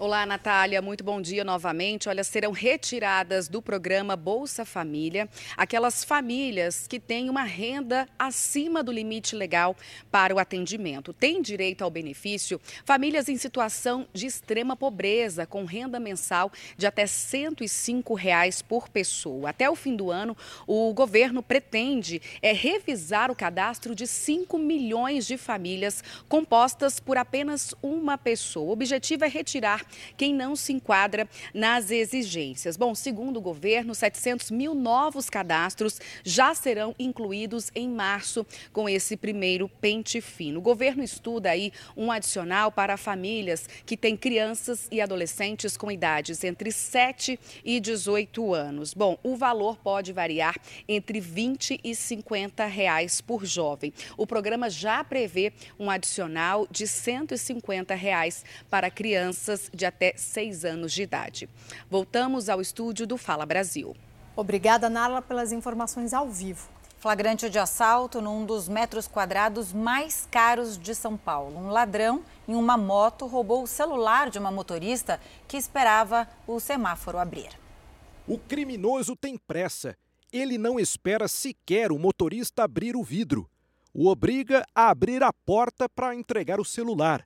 E depois segue pela avenida, se fazendo confundir entre os carros que trafegam pelo local. O assalto aconteceu nesta avenida da Vila Olímpia, área nobre de São Paulo. O criminoso armado aproveitou o momento em que o semáforo fechou para roubar. O motorista nervoso não conseguiu abrir o vidro, então resolveu abrir logo a porta do carro para entregar o aparelho. A vítima registrou a ocorrência pela internet, informando o número do e-mail do celular. Essa informação é essencial para identificar o aparelho quando os policiais recuperam celulares roubados que vão parar nas mãos de receptadores. Vamos voltar a falar agora ao vivo do assassinato de um português sequestrado depois de cair no golpe do aplicativo de namoro aqui em São Paulo. A repórter Paola Viana está na delegacia que investiga esse caso. Paola, já há pistas dos criminosos? Já algumas pistas sim, viu, Natália? Segundo a Polícia Civil, os envolvidos neste caso, os criminosos, fazem parte, muito provavelmente, de uma quadrilha especializada no golpe do amor e que tem atuado principalmente na região norte de São Paulo. A polícia já teria até identificado alguns dos integrantes dessa associação criminosa. Segundo ainda a investigação, o Daniel do Amaral, que tinha 49 anos, veio de Portugal com a família passar o carnaval aqui no Brasil e estaria tendo algumas conversas por um aplicativo de namoro com uma suposta mulher que, na verdade, já seria o golpista. Ele marcou um lugar de encontro e, quando chegou neste local, já foi logo abordado pelos sequestradores que anunciaram o assalto, levaram Daniel para um cativeiro, ele foi agredido. Infelizmente, na hora em que ficou sozinho com um dos sequestradores, teria reagido e foi atingido com dois disparos. Chegou ainda a ser socorrido, levado para o pronto-socorro do Hospital Penteado, mas não resistiu aos ferimentos. A polícia então está em busca desses integrantes, investigando ainda mais essa quadrilha que tem feito muitas vítimas, principalmente nessas regiões, e procurando também pelo carro de Daniel do Amaral, que logo depois do sequestro, o veículo dele teria sido roubado por outros integrantes que fazem parte da mesma quadrilha e até agora o carro também não foi localizado. São prisões, então, que podem ocorrer a qualquer momento. Voltamos ao estúdio do Fala Brasil. Hoje também é dia de vacinação contra a Covid-19, poliomielite e outras doenças em São Paulo.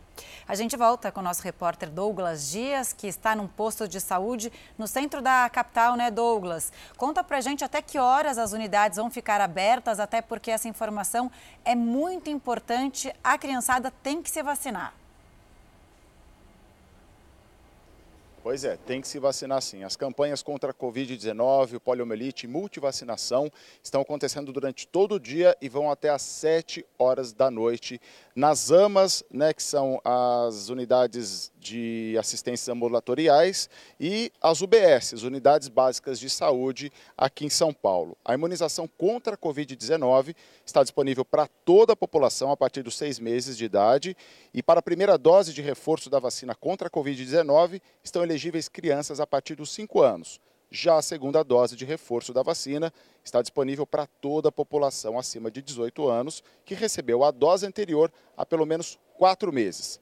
Já a campanha de vacinação contra a poliomielite, estamos falando de algo muito importante aqui, está disponível para crianças de 1 a 4 anos de idade. Quando a gente fala 4 anos, é até quase 5 anos mesmo. Tá? E São Paulo começa a aplicar na segunda-feira a vacina bivalente da Pfizer contra a Covid-19. Por enquanto, a vacina estará disponível apenas para os grupos prioritários. Então, todo mundo atento aí à vacinação. Voltamos ao estúdio do Fala Brasil. Boa, Douglas. Esse é o recado para os pais irresponsáveis que a gente quer nossas crianças cheias de saúde. Agora imagine saltar do alto de uma ponte ou de um penhasco e cair na água de barriga. Tem gente fazendo isso e postando vídeos nas redes sociais. Essa moda é antiga, você lembra? Chamada barrigada. Virou uma sensação na internet. Mas é o seguinte: os especialistas já alertam que essa brincadeira pode ser mortal.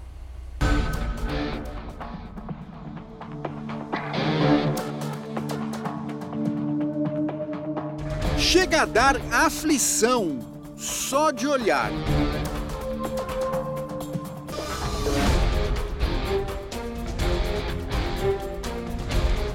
As cenas são de um campeonato de barrigada. Sabe aquele pulo errado na piscina que faz barulho e levanta litros d'água? Pois na Noruega, esse tipo de salto é considerado um esporte. Death diving, um mergulho mortal. Os atletas são tratados como estrelas. Eles saltam de trampolins, pontes, plataformas, navios penhascos, qualquer altura que tenha água embaixo. Um erro pode custar a vida. Saltar de 27 metros na água é que nem você saltar de 10 metros no chão. Se ela cair de barriga de 27 metros, eu, eu garanto que ela vai estourar pulmão, fígado, alguma órgão e chegar, vai acabar morrendo. Quem já brincou de mergulhar em lagoa ou piscina na adolescência sabe o quanto dói uma barrigada, mesmo pulando do mesmo nível da água. Agora imagine de uma altura como essa. Mas não se engane, esses saltos feitos na Noruega não tem nada de barrigada. Os praticantes têm é muita técnica, além, claro, de muita coragem. Repare no salto em velocidade normal. E neste outro, em câmera lenta, dá para perceber que numa fração de segundo antes do choque com a água, o saltador encolhe o corpo. Esse é o segredo. A posição em forma de concha reduz o impacto. É tudo tão rápido que parece que o saltador bateu de chapa. Com a repercussão nas redes sociais, os praticantes não param de inventar desafios. O campeão mundial, Emil Liebeck, costuma saltar em pequenos espaços entre os rochedos do mar. Ele também pula da varanda de navios atracados. E até deste guindaste do porto. Claro que é perigoso, mas até hoje só quebrei o nariz, estourei um tímpano e tive uma lesão no ombro. Mas a emoção dos saltos compensa, com certeza. Nem o inverno rigoroso da Noruega tira o ânimo da turma. Ken Storms, recordista mundial dos mergulhos mortais, pula de penhascos com mais de 30 metros de altura.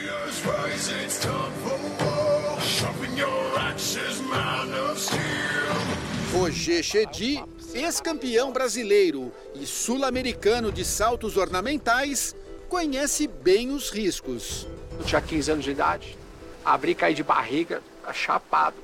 Eu saí cheio de hematoma, aí tive que ficar 20 minutos na, na enfermaria com gelo no corpo todo, fazendo massagem para tirar as bolas de sangue que ficaram no corpo.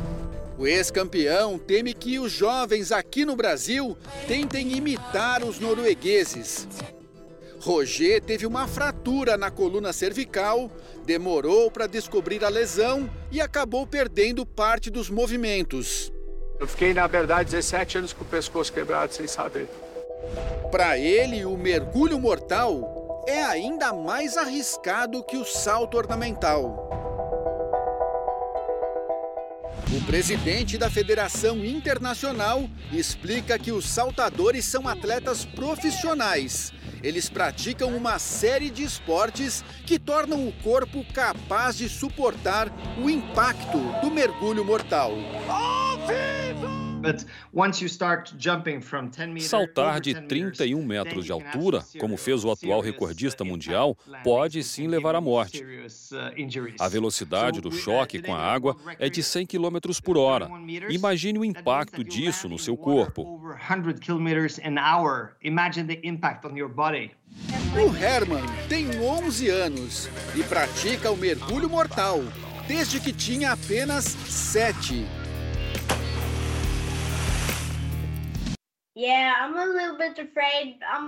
Tenho um pouco de medo, sim. Eu sempre fico nervoso antes de pular, mas depois a sensação é muito boa. O ex-campeão brasileiro de salto ornamental lembra que é altíssimo o risco de acidentes nos mergulhos mortais. Para ele, o melhor é nem tentar. Não faça porque você vai se arrepender. A desconfiança e também persistência de uma tenente da Polícia Militar acabaram com a prisão de um suspeito de roubar um carro em São Paulo. O veículo estava com a placa clonada e quase enganou a PM. Mas o nervosismo do ladrão, que era foragido da justiça, entregou o criminoso. Quando a tenente da Polícia Militar fez a consulta da placa desse carro que cruzou com a viatura dela, constatou que não havia nada de errado. A placa batia com a cor, o ano e o modelo do veículo. Mesmo assim, ela resolveu abordar o condutor. Já tínhamos conhecimento de um polo sedã que havia sido roubado há poucos dias. Estamos patrulhando com essas informações em mãos. Quando nos deparamos com o veículo, fizemos a consulta pela placa, verificamos que até então não tinha problema, porém percebemos um certo nervosismo no condutor do veículo. A placa trocada, mas os criminosos têm esse cuidado de colocar uma placa que possa bater com o modelo do carro. Exatamente. Porém, a gente consegue chegar nas informações corretas fazendo um, uma busca mais precisa das outras informações. O roubo havia acontecido três dias antes nesta avenida da Zona Norte de São Paulo. Quatro amigos, dois em cada carro, estavam indo para uma balada. Foi quando os que estavam no carro de trás flagraram o momento em que dois criminosos armados a pé assaltaram os amigos que estavam no carro da frente. Já chegou apontando a arma é, dentro do carro, aí pediu para descer, aí pegou celular, pediu carteira e o outro pegou as correntes dele e pediu para ele sair correndo e tentou bater nele ainda. Na delegacia, as vítimas reconheceram o criminoso que praticou o assalto. Foi, foi um deles. O, principalmente ele estava com a arma.